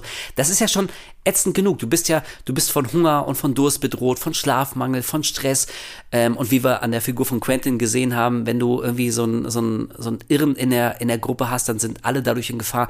Also diese gesamte Situation, die ist ja wirklich schon aufreibend genug, aber dann wie eben noch um das Element der der Todesfallen ergänzt. Das ist einfach so eine Sache, also ich, ich, ich, ich lese das und also ob ich nun 17 bin oder ob ich wie jetzt fast 44 bin. Das, das ist einfach geil. Ich will das sehen. Ich will sehen, wie so ein paar arme Dullis sich an so Todesfallen entlang schleichen müssen. Das ist einfach ein spitzenmäßiges Konzept und ich bin mega froh, dass Vincenzo Natali äh, das damals für wenig Budget umgesetzt hat. Gedreht wurde er, glaube ich, in Kanada äh, für extrem wenig Kohle. Und wir wollen auch noch mal ganz kurz auf diese Budgetsache zu sprechen kommen. Ähm, man kann es sich vielleicht denken, wenn man den Film guckt. Mm, und wenn nicht, dann kriegt man jetzt hier noch mal die Bestätigung. Aber tatsächlich hatten sie so wenig Geld, dass sie natürlich keine Kohle hatten, ganz viele verschiedenfarbige Würfelsets aufzubauen. Ähm, sie hatten also quasi nur einen Raum. Es gab nur ein physisch ähm, begehbaren Würfelraum, den sie einfach immer mit anderen so Platten ausgekleidet haben, die anders farbig gestaltet waren und deswegen wirkt es so, als gäbe es ganz viele verschiedenfarbige, äh, verschiedenfarbige Räume in diesem gigantischen mhm. Überwürfel, was ich auch für eine wahnsinnig smarte Idee halte. So drehst du so einen Low-Budget-Film, das ist geil. Klar, auf jeden Fall. Ich habe tatsächlich ganz oft drüber nachgedacht, sind das jetzt zwei Räume, zwischen denen sie geswitcht haben? Oder ist es wirklich nur ein Raum, wo sie dann immer diesen, diesen Übersprung machen durch diese Röhren so. also ähm, ich, ich liebe ja sowas, wenn, wenn Filme irgendwie mit geringem Budget das Beste draus machen müssen, weißt du? Ey, auf jeden Fall. Deswegen, also ich, ähm, ich nehme mir sowieso immer vor, noch mehr Making-ofs und Behind the Scenes zu gucken und Interviews mit den, mit den Machern mir anzuhören und durchzulesen und so. Also ich, ich möchte, ich möchte lernen. Ich möchte noch weiter lernen, wie diese Filme gemacht wurden. Da kommen manchmal so unfassbare Fakten bei rum, wo du denkst, das gibt's doch nicht. Da wäre ich im Leben nicht drauf gekommen. Und manchmal wie, wie simpel und blöd manche Ideen gewesen sind, aber es hat dann irgendwie, ähm, es, es hat dann einfach, einfach so funktioniert. Und in dem speziellen Fall, also man sieht manchmal ähm, wenn so eine dieser Schleusen geöffnet wurde, man sieht dann das im angrenzenden Raum, also da ist schon physisch irgendwas. Aber also wenn ich das richtig in Erinnerung habe, ähm, dann ist es so, dass es also so ein richtiges, vollständiges Set, davon hatten sie tatsächlich nur, nur eins. Und dann haben sie manchmal so mit Bildtricks und, und äh, Perspektiven und Kamera äh, Einstellung so gearbeitet, dass es so wirkte, wenn du durch so eine Schleuse guckst, als würde es dann quasi ewig noch mit 30 anderen Räumen weitergehen. Aber im Prinzip, äh, ja, war das, war das die absolute Schmalspur-Variante. Ah, genau. Und äh, deswegen, weil du gerade gesagt hast hier, ähm, so äh, äh, wie solche Filme gemacht werden und mit mit äh, Ideen.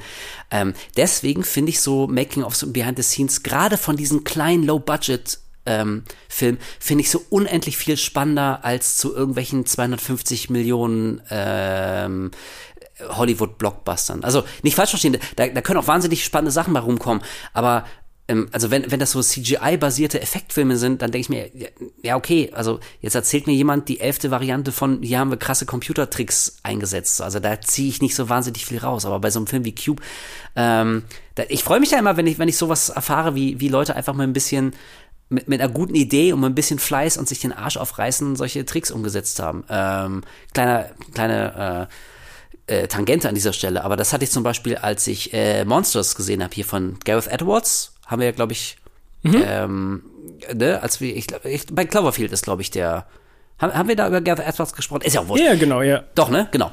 Ähm, und dessen erster Film war ja wie eben Monsters. Und wirklich, wenn ihr den auf Blu-ray habt, wirklich, oder vielleicht gibt's auch auf YouTube, kann auch sein, guckt einfach mal nach. Guckt euch mal das Making-of zu Monsters an. Ich saß da wirklich mit offenem Mund, dass jemand einfach quasi mit ganz, im Prinzip hat er sich eine Kamera geschnappt, ist losgezogen, hat alles Mögliche gefilmt, von dem er dachte, ja, könnte ich vielleicht in meinem Film gebrauchen, hat sich dann abends hingesetzt und nächtelang ähm, quasi so per CGI so die Aufschrift auf so allen möglichen Verkehrsschildern verändert, weil er wusste, okay, ich habe jetzt, ich habe jetzt, ich, ich kann die nicht selber basteln. Ich mache das einfach per Computer. Und das ist wieder so ein Fall, du kannst ja auch mit CGI, kannst ja richtig geile Sachen basteln, die dir überhaupt gar nicht auffallen. Also ich will, ich will nur eine, eine Lanze brechen, so manchmal hinter die Kulissen zu gucken, gerade von diesen kleinen Sachen, wo jemand einfach nicht viel Geld, aber eine gute Idee hatte, mit wie viel Einfallsreichtum und Kreativität manchmal diese, diese bekloppten Ideen umgesetzt werden. Das wärmt ja, mir einfach immer das Herz. Das ist super, super cool. Vor allem gerade für mich als jemand, der von klein auf irgendwie davon geträumt hat, einen Film zu machen und auch nur irgendwie ohne Wissen und vielleicht mit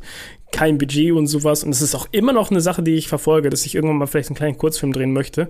Ja. Haben wir auch schon drüber gequatscht, dass man ja, vielleicht ja. sich einfach mal just for fun zusammensetzt und mal drüber legt, wie man so einen kleinen Horror-Kurzfilm machen könnte. Aber das ist halt auch so eine Sache, so, wenn man sowas wirklich angehen würde, dann wäre der erste Gedanke erstmal, okay, wie kann man sowas am coolsten, kostengünstig oder am besten ohne irgendwelche Kosten darstellen, so. Und ja, genau. Ich, ich mag das. Ich finde es super sympathisch, wenn Leute eher so an Sachen rangehen müssen, als wenn sie irgendwie Unmengen an Kohle haben, die sie für alles Mögliche rausrotzen können. Ja, und ich meine, also, ja, rausrotzen. Ich meine wirklich, das kann ja manchmal auch geil sein. Also jeder von uns sieht manchmal gerne ja. so Rausrotzfilme, so gelegentlich braucht man das mal. Man muss irgendwie echt mal so, äh, so ein bisschen sich das Gehirn äh, wegpusten lassen. Das kann ja auch sehr, sehr geil sein. Aber weil du gerade gesagt hast, und also gerade gerade im Horrorgenre, glaube ich, ist es äh, ähm, ist das gar nicht mal so unüblich. Ähm, wir denken an so Sachen zurück wie Mama. Also der, der eigentliche Kinofilm, ich fand den dann nicht so geil, aber basierte auch auf so einem kleinen YouTube-Kurzfilm. Hatte jemand eine Idee, nicht viel Kohle. Wichtig ist, du musst es mit wenig Leuten drehen, vielleicht zwei Leute maximal und vor allem an einer Location oder zumindest so wenig Locations wie möglich. Du kannst, wenn du, wenn du eine abgefahrene Idee für deinen Kurzfilm hast und du hast keine Kohle, dann bist du natürlich schlechter mit beraten, wenn dein Skript irgendwie darauf basiert, dass irgendwie elf Leute an 17 verschiedenen Locations sind. Das, das wird nicht hinhauen.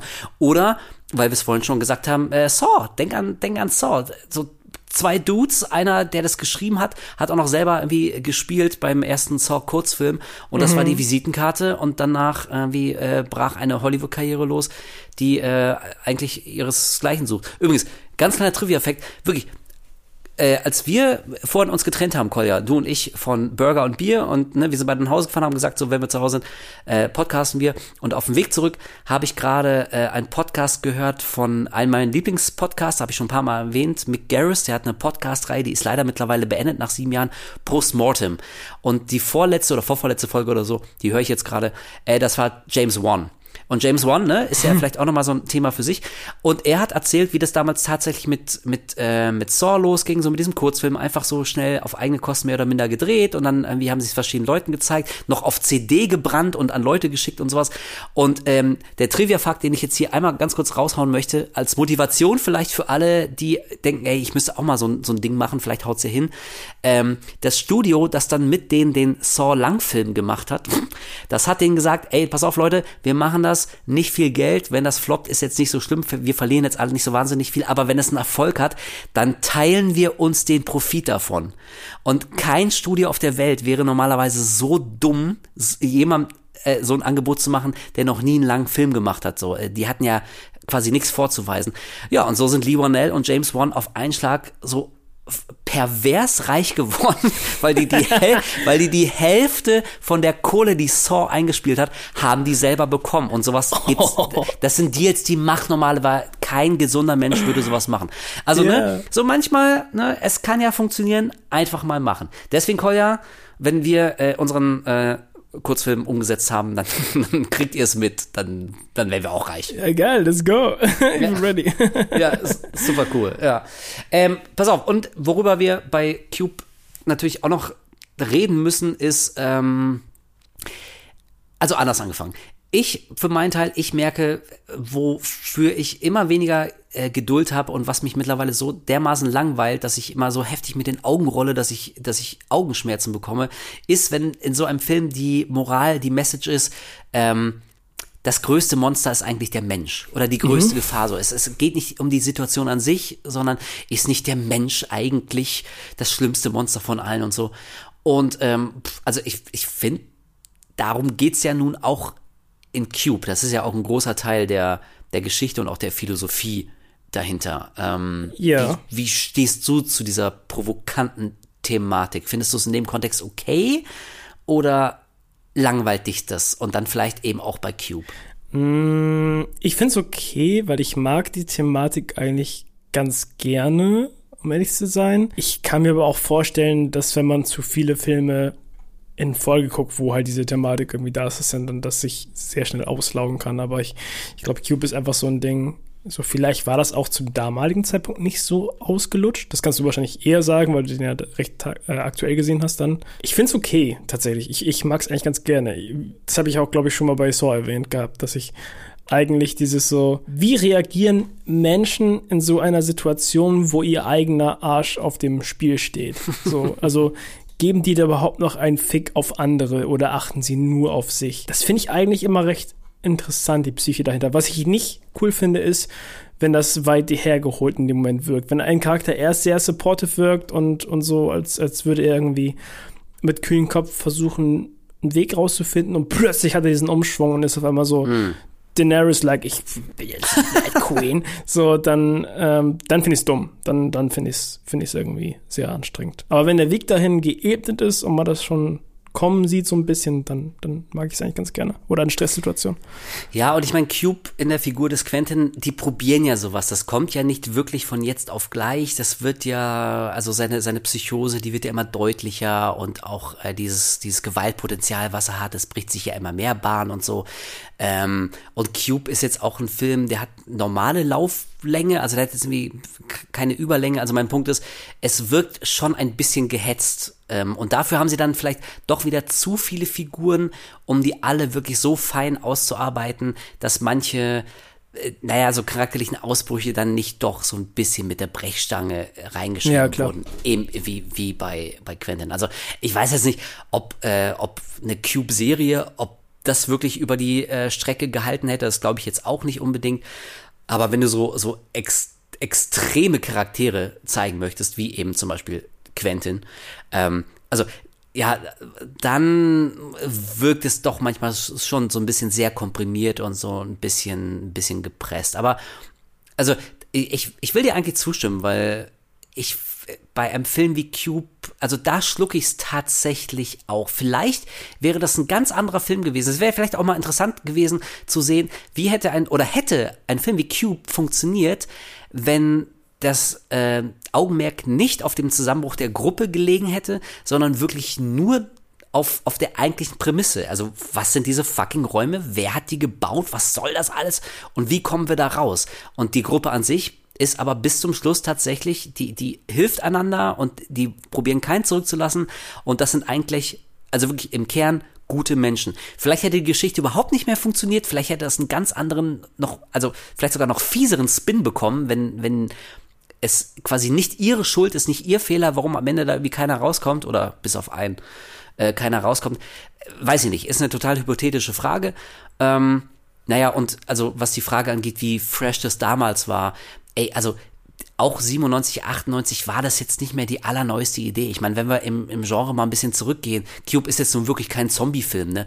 Aber ähm, so, dass, dass die Menschen in Extremsituationen, die gezwungen sind, äh, quasi in eine Räumlichkeit miteinander gesperrt, sind sie gezwungen, irgendwie zusammenzuarbeiten und dann bricht Kommunikation zusammen und, und deswegen ist die eigentliche Gefahr, geht aus der Gruppe aus. Ich meine, ey, das hat Josh Romero mit Dawn of the Dead auch schon gemacht. Das war irgendwie, yeah. das war 68. Dann hatten wir äh, Quatsch, äh, Night of the Living Dead, Entschuldigung. Dann hatten wir Dawn of the Dead, dann hatten wir Day of the Dead, also quasi dreimal irgendwie ein ganz ähnliches Thema und also danach haben sie ja auch eine Million andere gemacht. Und auch bei, also lustigerweise sind wir jetzt doch ganz schnell bei Zombies gelandet. Aber, also, ich weiß nicht, ob ich der Einzige bin, ne? aber einer der Gründe, warum ich äh, aufgehört habe, Walking Dead zu gucken, war, ich, ich konnte dieses ganze interpersonelle äh, Seifenoper-Drama, ich konnte es nicht mehr ab. Wirklich, ich dachte, Alter, zeig mir doch einfach geile Zombie-Action und, und nicht ständig dieses irgendwie Angezicke zwischen, zwischen Leuten. Also nach fünf, sechs Jahren, ich war irgendwie echt durch damit. Und also deswegen tue ich mich auch schwer mit.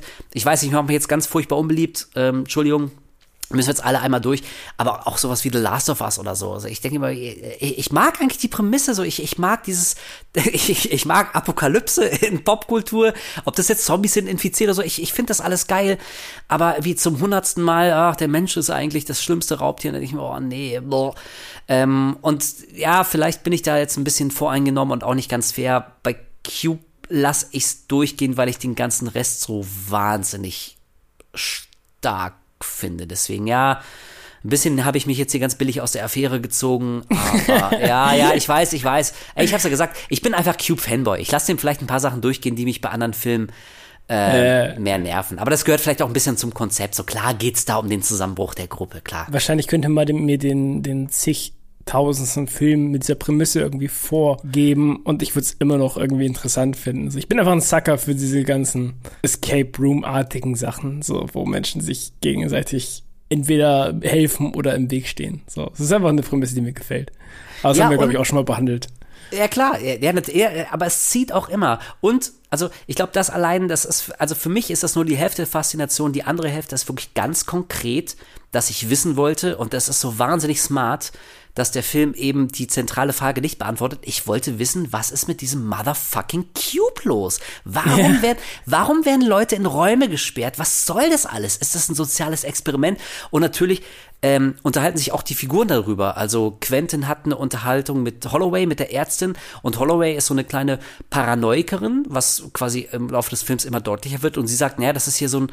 Ähm, das ist hier der, der militärisch-industrielle Komplex und da werden unsere ja. Steuergelder irgendwie verpulvert. Und Quentin, und ich finde das so schön, weil irgendwie, also ich, ich bin da so ein bisschen zwischen den Stühlen. Wenn ich in der Situation wäre, ich wüsste auch nicht, was ich glauben sollte. Und Quentin sagt, nein, es gibt keine, so, das ist doch alles Bullshit. Was ist denn der äh, militärisch-industrielle Komplex? Warst du schon mal da? So, äh, äh, das ist irgendwie so, so eine popkulturelle Erfindung, das ist, das ist alles Quatsch. Und er meinte, er hat diesen schönen Satz irgendwie, ähm, was hat er gesagt? Die, die, die Schreibtische sind größer, aber die Jobs nicht oder andersrum. Aber also er wollte damit so ausdrücken, es sind auch nur nur Leute im Hintergrund. So, es gibt nicht die krasse große ähm, industriell-militärische Verschwörung dahinter. Und dann haben wir auch noch jemand wie Worth, der sagt so, das, das ist der eigentliche Kicker. So, es, genau das, es, es gibt keinen, es gibt keinen Drahtzieher, es gibt keine Idee dahinter, dass, das, das, das sollte nichts, nichts schaffen, dieser Cube. Der ist einfach da, weil er da ist. Jemand hat ihn gebaut und wenn er da ist, na gut, dann müssen wir ihn auch benutzen. Da ist kein großer Twist, das ist kein soziales Experiment, da soll keine wirklich, es soll nichts wirklich getestet werden. Er ist einfach da, weil, weil irgendjemand den gebaut hat. Und das finde ich, also ich weiß, ohne Scheiß, ich weiß nicht, welche Vorstellung ich schlimmer finde. Das, genau das, was Worth sagt, er ist nun mal da, also werden da Leute reingesteckt. Oder es ist vielleicht doch eine, eine große Menschentesterei von einem, von einer ominösen Schattengesellschaft, die alle Fäden im Hintergrund in der Welt zieht und wir sind nur Marionetten und man kann über uns verfügen und es gibt einen großen Masterplan, wir kennen ihn nur alle nicht. Ich finde beides irgendwie gleichermaßen unheimlich. Aber ich finde es schön, dass es im Film in den Figuren ähm, auch nochmal besprochen wird. Ja, ich mag vor allem, wie du auch schon meintest, so dieses, man, man fragt sich immer mehr im Laufe des Films so, okay, wird das aufgelöst? Was steckt dahinter? Ja. Was, was ist das ganze Konzept dahinter? Oh nein, wird es nicht. So, und dann hast du irgendwie im zweiten Teil dann vielleicht so einen Moment, wo du denkst, okay, würden sie jetzt da mehr drauf eingehen? Nein, es ergibt noch weniger Sinn. Okay, vielleicht einen dritten. Okay, never mind. I don't give a shit anymore. also, also was du am Ende ähm, und ich weiß nicht, ich, ich komme mir jetzt selber albern vor, wenn ich es tue, aber trotzdem nochmal eine finale Spoilerwarnung. Nach was, anderthalb Stunden fast.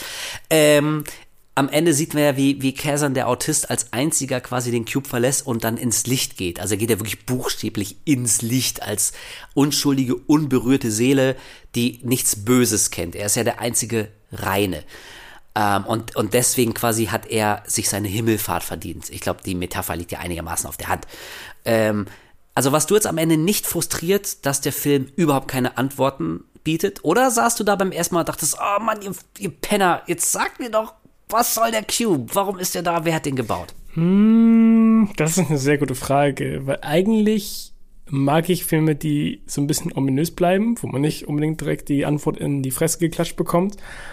Aber zum anderen hat der natürlich so viele Fragen offen gelassen, dass man schon ganz gerne noch ein bisschen mehr Background dahinter rausfinden wollen würde. Deswegen ist es, ich glaube ich glaub tatsächlich, ich habe mich so ein bisschen zwiegespalten gefühlt. Auch jetzt wieder beim Rewatch habe ich auch wieder gedacht, so, eigentlich würde ich schon gern wissen, was sie sich, oder ob sie sich überhaupt irgendwas dabei gedacht haben, was da im Hintergrund mm. steht, oder ob die sich einfach nur dachten, ey, das ist eine coole Prämisse, das ist irgendwie etwas, was, was so, so ominös ist, keiner weiß so richtig, was da abgeht, machen wir einfach einen Film draus, so. Ja, was, was einfach wahrscheinlich ist, dass das ja. der Fall ist. Ey, und auch völlig legitim. Und ich glaube, also mich hat es tatsächlich nie gestört, weil ich ähnlich wie du, ich, ich mag diese ähm, zweideutigen Enden, die keine Antworten geben, wenn der Film keine Antworten braucht. Also auch darüber haben wir schon ein paar Mal gesprochen. Es gibt Filme, da will ich auf jeden Fall eine Antwort haben. Da denke ich, nee, Leute, also so leicht könnt ihr es euch nicht machen. Jetzt müsst ihr mir aber auch erklären, was dieser ganze Scheiß hier sollte. Ja. Aber, aber Cube schafft es irgendwie, und das ist vielleicht die eigentliche äh, große Leistung von diesem Film. Der schafft es irgendwie, ganz viele konkrete Fragen aufzuwerfen. Und ich bin aber trotzdem am Ende nicht frustriert gewesen, dass keine einzige von diesen scheiß Fragen beantwortet wurde. Also ähm, man hätte das ja auch ganz esoterisch aufziehen können. Also so wirklich total äh, verkopft und, und verschwurbelt auf so eine ganz abstrakte Ebene, dass du beim Gucken schon denkst, ey, okay, äh, pf, das, das sind so Fragen, das, das werden, glaube ich, die werden nie beantwortet. Das wirkt alles so bizarr und, mhm. und so unweltlich. Da werden wir keine Antworten bekommen. Ich muss das einfach so annehmen, so ist es ja nun mal. Ähm, aber was Cube macht, ist, also allein durch dieses Element, dass Mathematik da eine große Rolle spielt. Weißt du, da habe ich mich beim ersten Gucken gefragt, okay, also irgendjemand hat doch diese Scheißräume entworfen und hat dann noch diese ganzen Ziffern da in die Plaketten gehauen und die Plaketten ähm, an die, an die Aus- und Eingangsschleusen dieser Raum, Räume geschraubt.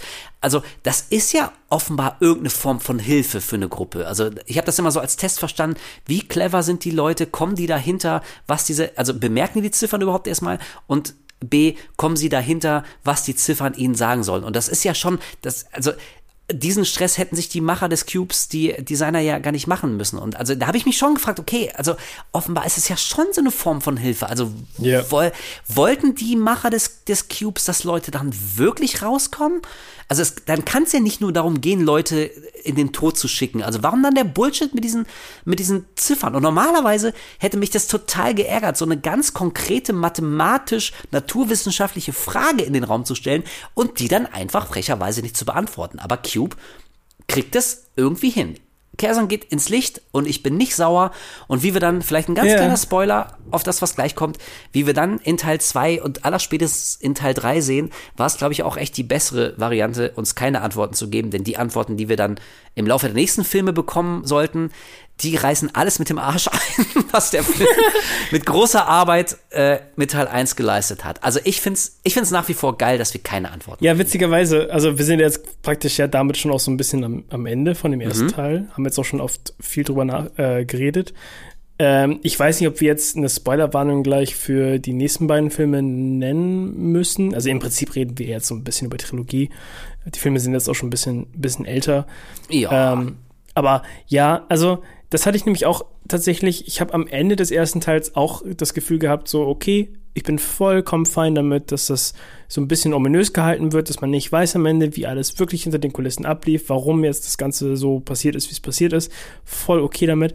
Aber ja. sobald sie anfangen, irgendwie in den nächsten beiden Teilen mehr im Hintergrund zu beleuchten, aber da nicht genug Antworten liefern, um irgendwie Informa neue Informationen zu liefern, ähm, da nervt es mich dann auf einmal wieder, komischerweise. Also, ich weiß nicht, ob es einfach an dieser Fortsetzungsgeschichte liegt, aber den ersten Teil habe ich, beim ersten Teil fand ich es okay. Später hat es mich eher gestört. Ja. ja, okay, pass auf. Dann machen wir jetzt folgendes.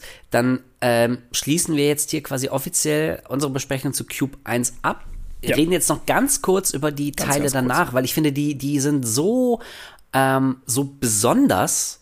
Also die, die machen, die machen so Dinge, äh, da hätte ich nicht mit gerechnet, als ich Cube 1 gesehen habe, ähm, dass ich das tatsächlich ganz gern noch kurz und knapp behandeln würde. Solltet ihr diese Filme also noch nicht gesehen haben und ihr habt Bock, euch die anzugucken, dann ist jetzt eure Chance, diesen Podcast auszumachen. Kommt später wieder. Guckt die erstmal, wenn es euch nicht interessiert. Ey, und ganz ehrlich, ähm, so irre viel verpasst ihr jetzt nicht, wenn ihr äh, Hypercube und vor allem Cube Zero nicht sehen wollt. Also, ne, mein Gott, meine Lebenszeit ist begrenzt. Ähm, ja, deswegen als kleine Brücke kann ich noch den äh, kleinen Trivia-Fact anhängen, dass ähm, Natali, der Vincenzo Natali, der Regisseur, tatsächlich am Ende des ersten Cube-Teils eine Szene außerhalb des Cubes zeigen wollte und sie auch gedreht hat. Und als er Hm. dann, mhm, und als der Film dann fertig geschnitten wurde, war das die erste Szene, von der er sich sofort getrennt hat. Hat er gleich rausgeschmissen. Ey, also ich würde sagen, war die goldrichtige Entscheidung, weil, ey, ganz ehrlich, die hätten mir nichts zeigen können, was mich irgendwie befriedigt zurückgelassen hätte. Wenn er irgendwo, weiß ich, in der Wüste rausgekommen wäre, hätte ich gesagt, pff, ja, okay, jetzt weiß ich genauso viel wie vorher. Wenn er irgendwo, weiß nicht, auf einer Raumstation rausgekommen wäre, hätte ich, hätte ich wahrscheinlich albern gefunden. Wenn er wirklich, ja, wenn er wirklich in den Himmel gegangen wäre, so nach dem Motto Cube, also der, der Cube ist physisch nicht da, das ist nur eine Art Fegefeuer, ist eine Metapher für jemand ist gestorben und fährt gerade in den Himmel. Also ich glaube, da hätte ich gekotzt. So, deswegen, also mir konnte dieser Film keine Antworten geben, die mich befriedigt hätten. Ähm, und das hat offenbar auch der Regisseur gemerkt und hat deswegen die Szene einfach rausgeschnitten. Wobei ich sagen muss, mich hätte, also mich interessiert schon, was er da gedreht hat. Er hat es, glaube ich, meines Wissens nach hat er es, glaube ich, nie gesagt. Ich habe es auch nie auf irgendeinem, äh, in irgendeinem Special gesehen, auf einer DVD oder so. Ah, ja. Ja, ja, deswegen werden wir es vielleicht nie erfahren. Aber ein paar Jahre später kam ja dann der offizielle zweite Teil, Hypercube. Und das ist ein Fall, da muss ich sagen, ähm, da finde ich die Idee, das Konzept, die finde ich ziemlich geil. Also da dachte ich, okay, du hast meine Aufmerksamkeit. Du hast ihn gerade ganz frisch gesehen, deswegen fass doch mal bitte kurz zusammen, was passiert in Hypercube. Oh Gott. was war das für ein Geräusch, ey? Wo hast du dir das Mikro gerade rangehalten? Ja, also, weil du sagst, du findest das Konzept cool. Ich wollte nämlich gerade fragen, was ist eigentlich das Konzept? Ähm, Finde ich gut, dass ich jetzt das beschreiben soll. Haha. Also, im Prinzip landen wieder Leute in einem Cube, der aber ein sogenannter Hypercube ist, wie ein, ein ich weiß nicht, ob es Mathematiker war oder aber ein äh, wissenschaftlich angehauchter Charakter irgendwann rausfindet, so für sich.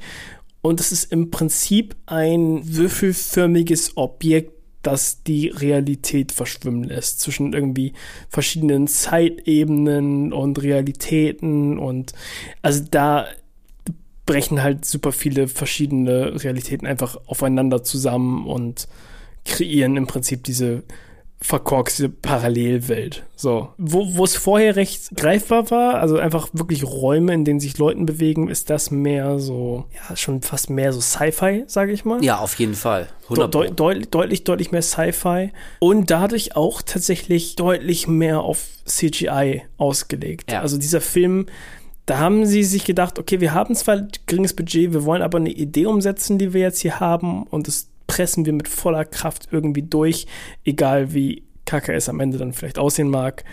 Ähm, weil ich finde, im Vergleich zum ersten Teil, wo es nicht so schlimm war, dass, dass da vielleicht die, das Budget so ein bisschen am Mangeln waren, finde ich es beim zweiten Teil doch sehr offensichtlich und teilweise sehr störend, weil der ist richtig, meiner Meinung nach richtig, richtig kacke gealtert. Ja, das ist, habe ich ja vorhin gesagt, ne, das ist die Scheiße, wenn du alles auf CGI setzt, ne? Also wenn du Fallen entwirfst, die ohne CGI schlichtweg nicht funktionieren können. Also es ist jetzt wirklich, also äh, pff, 20 Jahre bestimmt bummelig ist das her, dass ich Hypercube gesehen habe, deswegen kann ich da qualitativ gar nicht so viel sagen, aber ich kann mich erinnern, dass ich damals tatsächlich, ja, da stehe ich zu, das Konzept, die Idee fand ich cool. Wenn ich es noch richtig zusammenkriege, und Achtung, ich bin kein Mathematiker, und auch kein Physiker. Also Mathemat mathematisch bin ich ein Pflegefall, deswegen vielleicht laber ich jetzt kompletten Bullshit. Aber ich glaube, dass ein, ein Hypercube, also ein Hypercube, das ist ja ein, ein, ein Konstrukt in der, in der Mathematik oder Astrophysik oder so, das gibt's tatsächlich und das ist, glaube ich, ein vierdimensionaler Würfel. Also Höhe, Breite, Länge und dazu kommt auch noch Zeit. Auf jeden Fall, ich habe das gelesen und ich dachte, okay, das ist geil, weil ähm, also nochmal dieselbe Story, Leute sind irgendwie in so einem Cube, okay, kannst du eigentlich nicht bringen. Du musst das, du musst jetzt irgendwie eine Schippe drauflegen. Und so tollkühn zu sein und zu sagen, okay, wir erweitern das Konzept um die Dimension Zeit, dass du verschiedene Zeitebenen hast und, und, und die Physik quasi außer Kraft gesetzt wird. Klar, das ist jetzt, das hat mit der Realität nichts mehr zu tun. Das ist wirklich reine Science Fiction. Aber also ich, ich war beeindruckt von dem Mut, wirklich mal einen Schritt weiter zu gehen und nicht einfach dieselbe Soße nochmal aufzuwärmen. Und ich kann mich so ganz grob an ein paar Szenen erinnern, die fand ich sogar einigermaßen, also inszenatorisch von der Idee her, fand ich die cool. Ich kann mich an dieses eine Liebespaar erinnern, und die, die haben gebumst in der Luft und, und in der Luft schweben dann ihre mumifizierten Leichen, weil die so in der Zeit gefangen sind. War da irgendwas? War ja, ja, also, also im Prinzip treffen sich so zwei Leute und die, die finden sich, also er, ist, er findet sie irgendwie ganz geil und ich glaube, sie fängt irgendwann dann was mit ihm an, weil sie eh keine, keine Aussicht auf irgendwie Besserung sieht in diesem Raum. Und dann hast du einen anderen Charakter, der irgendwann reinguckt und dann siehst du nur, wie die beiden in so einem luftleeren Raum irgendwie hin und her schweben und man sieht nur noch ihre Grippe, wie sie sich umarmen, aber so ganz schnell sich drehen und sieht aus ah. wie komische Puppen und so. Ja, der Film, der Film entgleist sehr schnell, sag ich mal so. Also, das ist eine sehr schöne Beschreibung von Hypercube. Das finde ich sehr gut. ich muss auch sagen, vielleicht hat es damals besser funktioniert, als er neu war. Ich glaube, Hypercube, hm. was, wann kam der raus? 2002, glaube ich, ne? Ich, ja. Vielleicht hätte er, er, da noch funktioniert, aber ich glaube, wenn, wenn man den heute zum ersten Mal guckt, so wie ich es gemacht habe, ähm, also so ein paar Todesszenen, die vielleicht damals so ein bisschen dramatisch wirken, wirken heute extrem, extrem goofy. Also du, mhm. Äh, das sieht teilweise sehr, sehr lustig aus. Ich erinnere mich da zurück an äh, die Szene, wo die angeblich senile Dame, die da vielleicht doch ein bisschen mehr Hintergrundwissen zu dem Ganzen hat, stirbt durch so eine komische auf sie zukommende Kristallwand getötet wird, da irgendwie so schreiend unter so einem komischen durchsichtigen Kristall da rumliegt, so ah, ah, ah, und du verstehst nicht so ganz, stirbt sie jetzt gerade oder ist, geht das über sie hinweg oder was passiert gerade so? ähm, oder wo irgendwie das Zeitkontinuum in so einem Raum zusammenbricht und so einen, so einen, so einen zackigen Würfel erstellt, Ach, der ja. rumfliegt und dann Leute schreddert. Stimmt. Dann wird, die Person so reingesogen. Also ganz, ganz viele Effekte und wo der Film auch wirklich darauf ähm, bedacht ist, dass sie dieses, das so auch umsetzen, wie sie sich vorgestellt haben. Aber es funktioniert aus heutiger Sicht, glaube ich, wirklich nicht mehr. Ich kann mir nicht vorstellen, dass eine Person, die heutzutage Cube guckt, also Cube, Hypercube, den zweiten, dass die Person sich nicht denkt, so, uh, das, oh, das ist, glaube ich, nicht so gut gealtert. Ähm, ich fand den tatsächlich, glaube ich, aufgrund dessen, und das habe ich nicht oft bei Filmen, dass ich denke, so, die sind einfach so visuell so schlecht gealtert, dass ich sie nicht mehr genießen kann. Aber dem muss ich, glaube ich, echt sagen, das hat dem Film einen ziemlichen Abbruch für mich getan. Ja, ey, also ich glaube, würde ich den heute jetzt nochmal sehen, ich würde das alles exakt so ähm, unterschreiben. Das ist vielleicht so ein, so ein Ding, da ist die Idee, also ich kann auch voll nachvollziehen, warum man die Idee schon scheiße findet, weil sich das ja wirklich relativ weit weg von der eigentlich sehr straighten und sehr schnörkellos erzählten Geschichte des ersten Teils bewegt. Aber wie ja. gesagt, mich, mir, mir, hat damals imponiert, dass jemand den Mut hat, einfach mal so völlig Riot zu gehen und völlig rumzuspinnen und was ganz anderes zu machen. Das fand ich cool. Ich glaube auch die Tricks, die würden dem Film wahrscheinlich heute das Genick brechen. Ich kann mich auch wirklich an keine Figur erinnern, die jetzt irgendwie im Gedächtnis geblieben wäre. Ist auch schon nicht das allerbeste Zeichen.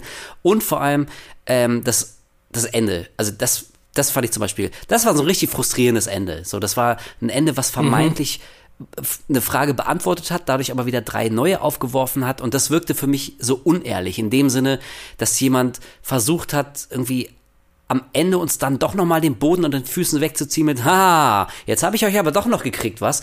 Und das, also da war ich irgendwie einfach nur frustriert und das fand ich, das fand ich blöd und ich dachte, also das hat mir jetzt nichts gegeben. So, dann, dann lass es doch einfach. Ja einfach raus. Also da hatte ich das Gefühl, dass der Film sich so ein bisschen lustig irgendwie über mich macht oder sich, sich für cleverer und mutiger und, und nihilistischer hält. So, oh, ist das nicht, ist das nicht, nicht, nicht krass, mit was für einem schlechten Gefühl du da jetzt rausgehst.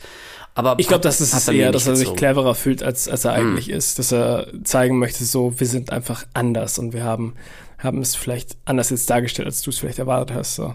Weil für mich gibt das Ende auch nichts, was mich interessiert oder was, was wo ich denke, am Ende denke so, ey, das war cool, sondern ich bin, das frustriert tatsächlich ein bisschen muss ich ganz ehrlich sagen. So, warum ist die Frau jetzt da? Hat sie jetzt mit denen zusammengearbeitet? Was hat sie da jetzt rausgeholt? So, was, was passiert hier?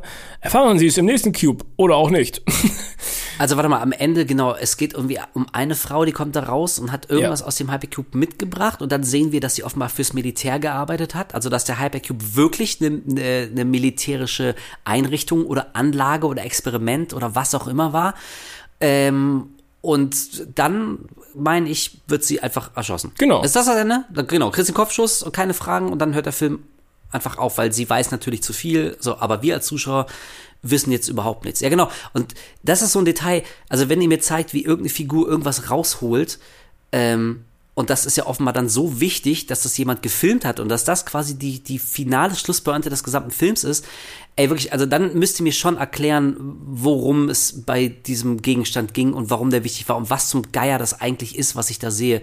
Weil sonst, sonst lasst es einfach raus, ohne Scheiß. Nee, also fand ich eine sehr frustrierende Guckerfahrung. Ja, also wirklich, ich würde sagen, Hypercube, guckt den mal so aus, aus Skurrilitätsgründen, damit ihr sagen könnt, hey, ich habe Hypercube gesehen. Aber ähm, ein wirklich guter Film ist das nicht. Aber für mich, ich weiß nicht, wie du es siehst, ich bin sehr gespannt, deine Einschätzung zu hören. Für mich aber trotzdem, gegen den Film, der danach kommt, Cube Zero, war er fucking Citizen Kane. Den fand Oh. ich nämlich, ich fand Cube Zero so richtig, richtig kacke. Okay, ich glaube, ich, ich, glaub, ich mochte Cube Zero ein bisschen mehr als Hypercube. Wirklich? Okay, dann erklär ja, doch, mir ich, und uns Ich finde bitte- Hypercube richtig kacke. Okay, okay, alright. Aber dann erklär mir bitte, erklär uns allen bitte, also erstmal ganz kurz, was passiert in Cube Zero und warum hat er dir besser gefallen? Also in Cube Zero sieht man im Prinzip so ein bisschen den Background von den Leuten, die dahinter stecken, die das Ganze leiten. Also man sieht zumindest zwei Arbeiter, die das Ganze durch Kameras beobachten, wie die Leute da durchkraxeln und es ist da auch wieder sehr vage gef- gehalten. Man weiß nicht genau, warum sind sie da, so wer ähm, gibt ihnen die Informationen so und was müssen sie jetzt genau hier machen? Also es ist alles, alles sehr, sehr, sehr, sehr schwammig gehalten. Aber zumindest das Spiel innerhalb der, der Cube oder des Cubes, innerhalb dieser Würfel, ist wieder so ein bisschen mehr back to the, to the roots. Also die Fallen sind wieder sehr klassisch. Ähm, es sind irgendwelche Giftfallen oder irgendwelche Soundfallen oder irgendwelche Drähte oder was auch immer. Und ich glaube, deswegen allein hat es mir schon ein bisschen besser gefallen, weil mir der zweite wirklich gar nicht gefallen hat. Also da habe ich we wenig bis gar nichts gehabt, was mich irgendwie dran gehalten hat. Deswegen war vielleicht schon ein bisschen, bisschen mehr Vertrauensvorschuss für den, für den äh, dritten gehabt an der Stelle. Ja, ich kann nachvollziehen, was du sagst, aber überhaupt nicht verstehen. Also ich fand die, die Idee zu zeigen, was für Hansel dahinter stecken, äh, das finde ich so eine katastrophale Fehlentscheidung. Also dann müsst ihr mir wirklich aber eine coole Geschichte mit, mit spannenden Figuren zeigen. So. Also ich, ich kann mich erinnern, dass ich bei, bei Cube Zero gesehen habe, wie da irgendwelche Hansel an so einem äh, Kontrollpult sitzen und per Kamera überwachen, was andere Hansel in diesem Cube machen. Ich musste auch um Gottes Willen nicht sehen, wie Leute beim Joggen durch den Park, was kriegen die irgendwie so, eine, so, ein- so ein Giftpfeil, so ein Betäubungspfeil Ja, reingepustet. so, Und dann ja. werden sie mitgenommen von irgendwelchen Hi- Hilfsbösewichten mit grün leuchtenden Augen. War das nicht so? Hab ich Ja, und so einem, so einem? Kreuz, Kreuztattoo auf der Stirn. und Kreuzertour auf der Stirn. Und der absolute Oberbösewicht ist so ein absoluter Cartoon-Flachmann. Den fand ich auch mit, ganz schlimm. Den Mit so einem. Metallauge und, und, und einer Krücke und so einem steifen Bein. Und dann kommt er so rein und, und hält so seine James Bond-artigen Monologe. Und ich dachte, boah, Alter, das ist, das ist wirklich wie so ein schlechtes Comic-Heft. Was ist denn? Ja. Ich, ich verstehe das alles nicht. Was soll das denn? So, das wusste ich nichts wissen. Ich habe überhaupt nichts über diesen, über diesen, also ich habe nichts über die Leute erfahren oder über diesen ganzen Apparat dahinter, über den Mechanismus, der mich irgendwie interessiert hätte. Das einzig halbwegs also wa- was so ein bisschen mein Interesse gekitzelt hat, war, wenn ich mich richtig erinnere, du kannst mich gleich korrigieren, ähm, aber dann lehnt sich ja quasi einer dieser Wachmänner, lehnt sich so ein bisschen gegen das System auf und, und kommt dahinter, wie menschenverachtend das alles ist und wird doch dann selber in diesen Cube gesteckt, ne? War das nicht so? Ja. Genau. Genau. Also Und- nicht, nicht selber reingesteckt, sondern er geht halt quasi rein, weil er Ah. irgendwie eine Verbindung spürt zu der, ich weiß gar nicht, mehr, wie, sie, wie die Dame hieß, aber eine der, der kidnappten Damen. Eine Ja, der irgendwie. Damen. Und Genau, am Ende ja. muss er sich doch, glaube ich, entscheiden. Er steht irgendwie, ich weiß nicht mehr, wer oder was in diese Frage stellt, aber ist nicht die finale Frage, die er beantworten muss, ob er an Gott glaubt? Ähm, War das, nicht bei Cube Zero? Ja, genau, Glaubst du das, das, also das, das, das war einer der Leute, die es zum Exit geschafft haben. Da stehen die beiden dann, die beiden Kontrollmänner stehen dann an so einer, an so einem Apparat und müssen dann quasi ihm Fragen stellen, bevor er rauskommt. Ah ja, genau. Und, Ja. und er sagt, er glaubt an Gott und deswegen kommt er raus. Hätte er gesagt, er glaubt nicht an Gott, wäre er getötet worden oder so? Wird das Ich nicht glaube, er, ich glaube, er sagt, er glaubt nicht an Gott. ah, oder so rum. Auf jeden Fall hat er die richtige Antwort gegeben und kommt dann deswegen frei. Äh, nee, nee, der, der wird getötet. Ach, wirklich? Ja, Oh, okay, der, so, der, oh, so, er, dann er, ich's sagt die, er sagt nämlich die falsche Geschichte und wird einfach, einfach Ah. verbrannt. Und dann sagt der Oh, andere so, nice. so, hä, was, er hat es doch zum Exit geschafft, so, warum stirbt er trotzdem so? Hm, Ähm. okay, na gut, dann habe ich das falsch in Erinnerung. Ey, du, vielleicht, okay, möglicherweise weiß ich noch nicht. Ich habe vielleicht was anderes erwartet. Vielleicht ist der gar nicht so kacke, wie ich ihn in Erinnerung habe, aber also mich, mich haben wirklich diese extrem plump inszenierten Cartoon-Bösewichte, die haben mich total abgeturnt. Ich fand den Look extrem billig. Ich meine, Cube, wir haben ja darüber gesprochen, lang und ausführlich. Äh, hatte noch nie viel Budget, hat aber immer das meiste aus der wenigen Kohle gemacht, die sie hatten. Und also der sah, der, ich fand, der sah richtig gammelig aus. Der sah aus wie ein Fernsehfilm. Der, also ich habe den als wahnsinnig hässlich in Erinnerung. Deswegen war das einfach keine schöne Guckerfahrung. Der Oberbösewicht, der war total Panne. Das war so echt so Turbo-Cringe. ähm, ja, das, ey, keine Ahnung. Vielleicht gebe ich ihm irgendwann noch mal eine Chance. Ähm, aber ja, ich habe den nicht in guter Erinnerung. Ja, also äh, look-technisch fand ich ihn tatsächlich dann doch wiederum ein kleines Upgrade zum zweiten Teil, weil ich finde den Okay. zweiten Teil, ich finde den zweiten Teil wirklich richtig Panne. Also der sieht einfach kacke aus. Ich mag auch nicht diesen Sprung von diesem dreckigen, kalten, metallischen Cube, dieser düstere, schummrige Stil, rübergehen zu diesem super klinischen Zahnarzt Weiß. Weiß ich nicht. Ich, der hat mir nicht gefallen. So, ich mochte einfach den Look vom, vom Okay. Hypercube überhaupt nicht. Deswegen mochte ich zumindest bei Cube Zero, dass sie wieder so ein bisschen zurück zu den Basics in Anführungszeichen. Ja, okay, gegangen na, sind. ist ein Punkt, ist ein Punkt. Äh, das hat mir ganz gut gefallen. Aber ja, natürlich muss man nicht unbedingt den Hintergrund so ein bisschen mehr beleuchten, weil das, das, das tut natürlich der Mythologie dahinter nicht wirklich gut. Ähm, ganz ehrlich zu sein. Und der James Bond-artige Bösewicht, das muss ich halt auch komplett unterschreiben. Der war halt so drüber, dass der, der ist lachhaft, der ergibt keinen Sinn, der macht keinen Spaß, der ist einfach nur dämlich. Es ist einfach nur, einfach nur drüber an der Stelle. Ja. Einfach nur drüber. Am ja. Ende von Cube Zero schlagen sie ja irgendwie wieder so eine kleine Brücke zumindest, in dem nämlich einer der Wachmänner aufwacht, wieder im Cube mit den anderen Leuten zusammen. Und er benimmt, er benimmt sich exakt wie Kazan. So, er, er zittert auch mit der Hand so und, und redet genauso und sagt irgendwie so, oh, dieser Raum ist rot, ich möchte lieber wieder zurück zum Blauen oder sowas ähnliches. Und ähm, da fragt man sich dann so, okay, war Kazan eigentlich vorher wirklich in seinen mentalen Fähigkeiten in dem Moment beschränkt oder wurde er dazu gemacht, indem er irgendwie auch so einer Lobotomie oder sowas zuge zugesetzt wurde? Das, das war schon total Panne. Was, was soll mir das denn sagen? Also entweder, wenn äh, die, die Macher im Hintergrund damit nichts zu tun hatten, dann ist er zu Kazan geworden? Einfach so? Pff. Aber er ist ja offensichtlich nicht Kazan. Also, Ähnlich. Hä? Ja, oder, naja, oder, also was, was- hä? Dann unterziehen die irgendeinen Typen random einer Lobotomie und, und, und äh, quasi äh, behindern seine kognitiven Fähigkeiten, um ihm das Spiel noch schwerer zu. Hä? Warum sollten die das denn? ja, nee. Das ist wieder so eine. Da dachte ich, also mittlerweile hat man sich ja dran gewöhnt. Das ist ja bei jedem zweiten Film, bei jeder zweiten Serie so, hey, remember that? Das sind ja nur noch Referenzen Ja. auf alles, was man schon gesehen hat. Und ich finde, das hat auch Cube Zero gemacht. Und das war ein Detail, das fand ich so richtig, das hätte man komplett rauslassen können. Das fand ich so richtig Panne. Dann hat entweder die Eier zu sagen, das ist Kazan, oder lasst es einfach raus. Aber so eine vage Andeutung, nur damit man jetzt irgendwie so eine Brücke geschlagen hat zum ersten, ähm, nee, hat mich, hat mich nicht überzeugt. Ja, gut, das verstehe ich komplett. Also ich möchte jetzt auch nicht sagen, dass der dritte Teil ein unfassbarer Sprung vom zweiten war. Ich mochte den nur visuell ein bisschen lieber als den zweiten. Ich finde Okay. aber trotzdem, dass der zweite und der dritte, die geben sich nicht besonders viel im Großen und Ganzen. ich mag den ersten deutlich, deutlich lieber als die anderen beiden Teile. Auf jeden Ähm, Fall. Und ich finde es ein bisschen schade, dass, dass der zweite und der dritte dem ersten einfach so ein bisschen die Mythologie zerschossen haben. So, das haben ja viele, viele Sequels und da ist es auch nicht groß anders. Und ich denke tatsächlich jetzt, wo ich die beiden, äh, die drei Filme nochmal gesehen habe, ich bin normalerweise nicht so ein Fan von Remakes in den ganzen Bums, aber ich dachte ganz kurz, oh, ja, es ist jetzt 20 Jahre her.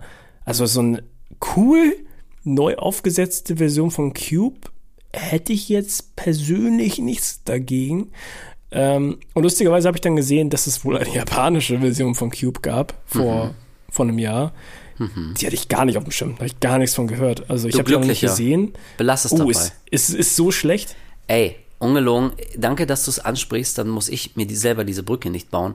Ähm, auf eine perverse Art war es richtig schön, den zu sehen, weil ich ja. dachte, ach toll, nicht nur Hollywood kann Remakes völlig an die Wand fahren, das können auch Japaner. Das japanische Remake von Cube ist so eine unfassbare Grütze. Ey, wirklich, ich war, ich war entsetzt, ehrlich. Also, die probieren ganz grob natürlich die Story vom ersten Teil nachzuerzählen, ähm, aber die, die Dynamik der Figuren stimmt überhaupt nicht mehr. Aus Kazan zum Beispiel haben die jetzt einfach nur so, so einen leicht weirden Typen gemacht. Der ist so ein bisschen introvertiert und weird. Und, und jetzt denkt man erstmal, naja, das ändert an der Geschichte aber jetzt gar nicht so viel, aber es ändert so viel. Die ganze Dynamik, das haut einfach nicht mehr hin. Der Typ, der die Rolle von Quentin quasi übernimmt, also eine ähnliche Rolle in der Gruppendynamik einnimmt, dem kauft man das überhaupt nicht ab. Ey, ohne Scheiß, ne, weißt du? Also, ich, ich bin, ich bin jetzt kein krasser, krasser Bodybuilder, Muskelguy, aber ich dachte mir, ich hätte den umgehauen. Ey, wirklich, Alter, wenn er seine Tiraden da bringt, der geht einem so auf und sagt, du, du, trittst ihm einmal in den Arsch und der bricht Wimmern zusammen. Und, ey, also da, das ist das, vielleicht das einzige Mal in diesem Review, da sage ich jetzt ganz speziell, explizit nicht, was der Twist ist, weil es gibt einen Twist und das ist ein eigener, ein origineller, ein originärer Twist, den nur das japanische Remake hat. Und der ist so atemberaubend dämlich, dass ich wirklich, ich hab, wirklich, ich habe fast hier Applaus gespendet, weil ich dachte, okay, jetzt seid, jetzt seid ihr wirklich im Trash angekommen. Das ist so ein unfassbarer Bullshit, was die aus so einer super, wirklich, ich will nicht zu viel verraten, aber ich sag mal, Japaner haben ja eine gewisse Schwäche für, für Technik und, und coole Gadgets und, und äh, wirklich, es ist so unfassbar dumm. Nee, also das Remake, das ist in allen Belangen krachend gescheitert. Echt, da ist sehr, sehr wenig rauszuholen. Auch die Fallen sind nicht mehr so cool wie, wie im ersten Teil. Teilweise sind auch neue Fallen dabei, die aber einfach nicht mehr so ziehen. Es hat nicht mehr diese simple Eleganz des ersten Films. Ähm, naja, und von wirklich den letzten zwei Minuten abgesehen, ähm, ja, deklinieren die im Prinzip den ersten Film durch, aber eben ohne diesen handgemachten äh, Low-Budget-Charme. Nee, deswegen das japanische Remake von Cube. Auch hier kann man gucken, äh, wenn man Bock auf skurrile Fernsehunterhaltung hat. Aber mh, wenn man wirklich nur den ersten Film sieht, reicht es vollkommen aus. Okay, ja, shit. Aber mhm. hättest du persönlich, genauso wie ich, Bock auf einen Remake, so nach 20 Jahren? Ein vielleicht amerikanisches Remake? Oh, du stellst mir immer so äh, Fragen, bei denen habe ich das Gefühl, da, dann begebe ich mich jetzt aufs Glatteis. Also, sagst du, prinzipiell, ich bin nicht prinzipiell und grundsätzlich gegen alle Remakes immer. Weil, äh, also haben wir auch schon ein paar Mal gesagt, wir, wir machen da bestimmt irgendwann mal eine Special-Folge drüber, wenn wir über Remakes reden. Und es gibt wirklich eine Menge gute, echt. Also äh, ich, ich will gar nicht so tun, als, als könnte man da nicht auch sehr positiv überrascht werden. Aber ich glaube, also oh, beim Remake, da würde ich als Macher darauf achten, dass man A nicht in die Falle tappst, die Fallen zu überinszenieren. Also, dass sie so, so schnell zuschlagen und dass man teilweise gar nicht so richtig genau sieht, was, was da jetzt passiert ist. Wie du gesagt hast, wie beim Eierschneider am Anfang. Du checkst ja gar nicht, was da eigentlich gerade passiert ist. So, ich glaube, das ist schon echt wichtig. Ich will nicht, ich will nicht so eine epische Szene sehen, wie so eine Falle da, wie sich erst groß aufbaut und so. Das, das muss wirklich, das muss quick and dirty muss das passieren. Ich glaube, dann wirkt es. Und zum anderen, und jetzt kommt der etwas strittige Punkt, aber die drei Bier heute haben mir genug Mut mitgegeben, dass ich das jetzt so sagen kann. ähm, ich, ich, ohne Scheiß, ich, ich würde da viel zu sehr befürchten, dass, dass es wieder so eine sozialpolitische Belehrung gibt, wie scheiße eigentlich jedes System ist und die Welt draußen und, und Machtstrukturen und also wenn es innerhalb einer kleinen Gruppe von sechs, sieben Leuten passiert, völlig okay. Das ist, glaube ich, nicht ganz unrealistisch. Aber ich glaube, heute, es kann sich ja kein Filmemacher mehr helfen. Es muss ja immer ein Statement zur aktuellen weltpolitischen Lage und zu gesellschaftlichen ähm, Verfehlungen abgegeben werden. Mhm. Und ich für meinen Teil, ich kann es nicht mehr hören, wirklich. Da, da kommt auch nichts Neues mehr. Das haben wir alles schon tausendmal. So, ja, alles so scheiße, wir alle werden unterdrückt und das System und, und die Reichen da draußen. Ich wirklich, boah. Und ich glaube, dass so ein Film wie Cube, der, wer auch immer den machen würde, ähm, der würde, also wahrscheinlich würde der mit offenen Augen in genau diese Falle rennen, weil heutzutage alle denken, das muss in einen kleinen Horror-Thriller, der mit dieser Klaustrophobie spielt. Und deswegen sag ich, ähm, nö. Ich bin happy mit dem Original Cube von 97, kann ich mir immer angucken, wenn ich will. Ich habe noch so eine gammelige Scheiß-DVD, wo man fast nichts erkennt, wirklich ein Matschbild. Aber ich bin happy mit dem und ich brauche keine neue Version. Vielen Dank. Okay. Ja, ich glaube, ich persönlich hätte tatsächlich Lust auf ein vielleicht cool durchdachtes ähm, Remake, das auf heutigem Standard funktioniert, also mit, mit, mit heutigen Visuals vielleicht, aber trotzdem nicht ähm, die Ursprünge so komplett wegschmeißt. Ich habe aber auch persönlich, wie gesagt, nicht das japanische Remake geguckt. Vielleicht würde mir das eher einen Abbruch tun, wenn ich das jetzt schauen würde und würde sehen, so, ah, so kann es auch gehen. Äh, ein bisschen habe ich Bock drauf bekommen, auch wenn es richtig kacke sein soll. aber ähm, ja, doch, ich glaube, ich wäre dem Ganzen nicht abgeneigt. Aber es liegt auch wieder nach wie vor daran, dass ich die Prämisse cool finde. Ja. Ich würde mir auch immer noch einen neuen Escape Room angucken, egal wie stumpf die Filme wirklich sind, ey. Ja, das ist halt, das ist halt ein bisschen, die Prämisse ist so zeitlos. Ja. Also klar, wenn jetzt neuer Cube käme, wer bin ich denn? Natürlich würde ich mir den angucken, aber hallo, ja. und dann würde ich ihn wahrscheinlich ja, scheiße finden. Aber erstmal muss ich ihn sehen, auf jeden Fall. Aber auch dazu muss ich sagen, das ist kein Film, den ich mir jetzt zum Beispiel, wo ich mir eine Kinokarte holen würde. Ich würde den in der Presseverfügung gerne annehmen. Oder ich so einer den, bist du. Oder ich würde den in einem Stream oder in einem Stream dann gucken, wenn er rauskommt. Aber ich glaube jetzt nicht, dass ich dass ich denken würde so, ey, Day One, Cube muss ich sofort im Kino gucken. Ja, hm, ich würde mich wahrscheinlich selber dann irgendwie in den Arsch treten wollen, aber ich doch, doch, ich glaube, ich, ich wäre auf jeden Fall dabei. Aber also ich habe ich hab wirklich noch nicht gehört, dass irgendjemand da an einem Reboot oder an einer Weiterführung der Serie arbeitet. Das war einmal so ein mittelgroßer Erfolg, der erste Teil ähm, der wie mehr so äh, ähm, ja so sich seinen Ruf auf Festivals erarbeitet hat und sich so langsam so einen Kultstatus ähm, ja. erarbeitet hat, so auf, auf DVD und im Heimkino ist er, glaube ich, dann wahrscheinlich okay gelaufen. Und guck mal, wir sitzen heute im Jahr 2024, äh, sitzen wir zusammen und labern immer noch drüber. Also ich glaube, das war ein Erfolg und die anderen beiden Teile, die, die ja firmierten unter ferner liefen und ich glaube nicht, dass irgendjemand Interesse gerade daran hat, irgendwie einen neuen Cube rauszubringen. Deswegen äh, halte ich das für relativ unwahrscheinlich. Dann möchte ich für meinen Teil, möchte äh, mit einer ähm, damit schließen, dass ich eine ganz kleine Lanze für den Regisseur brechen möchte, Vincenzo Natali, ähm, weil er eben natürlich halt nicht nur Cube gemacht hat, den wir jetzt gerade ausführlich besprochen haben, sondern der hat noch ein paar andere Sachen gemacht. Also ich fand die zumindest alle interessant. Im Jahr 2002 kam Cypher, das ist so ein, ein sehr kühler und sehr ver verkopfter und, und äh, also ähm, so, so ein Science-Fiction- Film, ähm, bei dem wirklich die Story tatsächlich wichtig ist, auch so mit, mit Twists und Wendungen. Lucy Liu hat da, glaube ich, mitgespielt.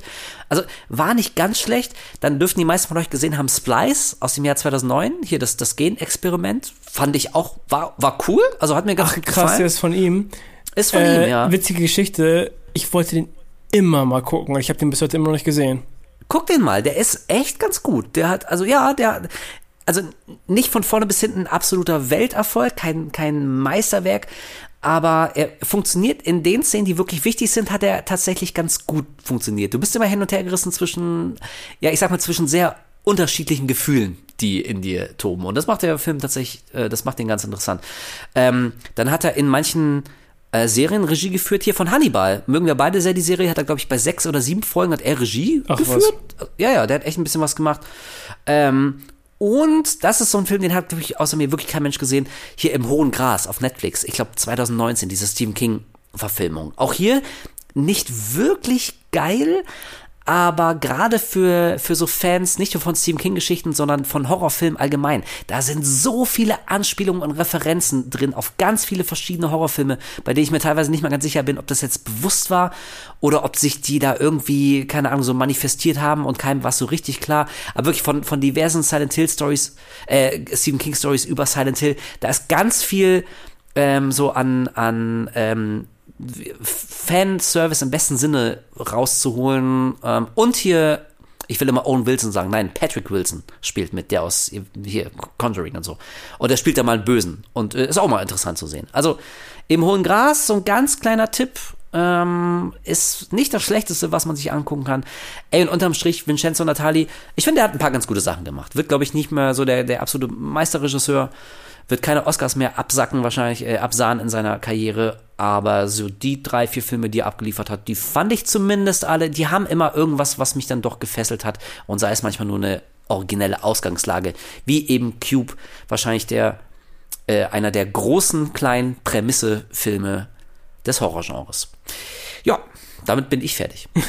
Ich habe fertig. Schwach wie eine Flasche leer. Ja, cool, oder? Toll. Und wir können jetzt leider nicht, äh, du hast am Anfang gesagt, wir produzieren jetzt hart vor, Ja. weil du Arsch dich jetzt erstmal nach Norwegen verpisst und dir da schön die norwegische Sonne auf deinen knackigen Arsch scheinen lässt. Deswegen haben wir jetzt leider noch kein aktuelles Feedback zu den letzten Folgen. Ähm, holen wir vielleicht irgendwann mal gesammelt nach oder so, aber deswegen, also seid nicht böse, dass wir jetzt keine Fragen beantworten, weil wir jetzt gerade einfach noch keine haben. Ja, aber folgt mir gerne auf Instagram für Nudes aus dem Hot Tub. Ja. Ich poste auch welche von Wolf zum Ab. Also. Also haltet die Augen offen, folgt uns auf Instagram, auf X, der Horror-Podcast und auf Threads. Alter, wirklich Threads, das macht mich fertig. Ich habe es letztes Mal schon gesagt, ne, das ist, oh Gott. Oh, ich, ich war, egal. Ähm, ihr kriegt auf jeden Fall immer alles mit, wenn ihr das wollt. Und ja, Kolle, dann bleibt mir nur noch zu sagen, viel Spaß im Urlaub. Du Sack, äh, übertreib's nicht, fahrt vorsichtig, mach schön viele Fotos und melde dich ab und zu mal aus dem Urlaub. Und wenn du wieder da bist, äh, ja, machen wir direkt weiter mit der Produktion von noch mehr tollen Horrorfolgen. Geil wird das. Achso, ich dachte, da machen wir einfach mehr rum. Ja, darum machen wir natürlich, ey, Alter, ich sehe dich zwei Wochen nicht. Ich sag dir, ich, ich, meine Liebe zu dir wird mir, wird mir bis zu den Augenrändern stehen. Also mach dich auf Der was gesagt. auf Grundeis. Das wird geil. Also Leute, vielen Dank fürs Zuhören. Haut rein, Kolle dir einen schönen Urlaub und in zwei Wochen geht's dann hier weiter. Bleibt gesund, bleibt sauber, passt auf euch auf und Tschüssikowski. Es hilft jung, dumm und naiv zu sein. James 1.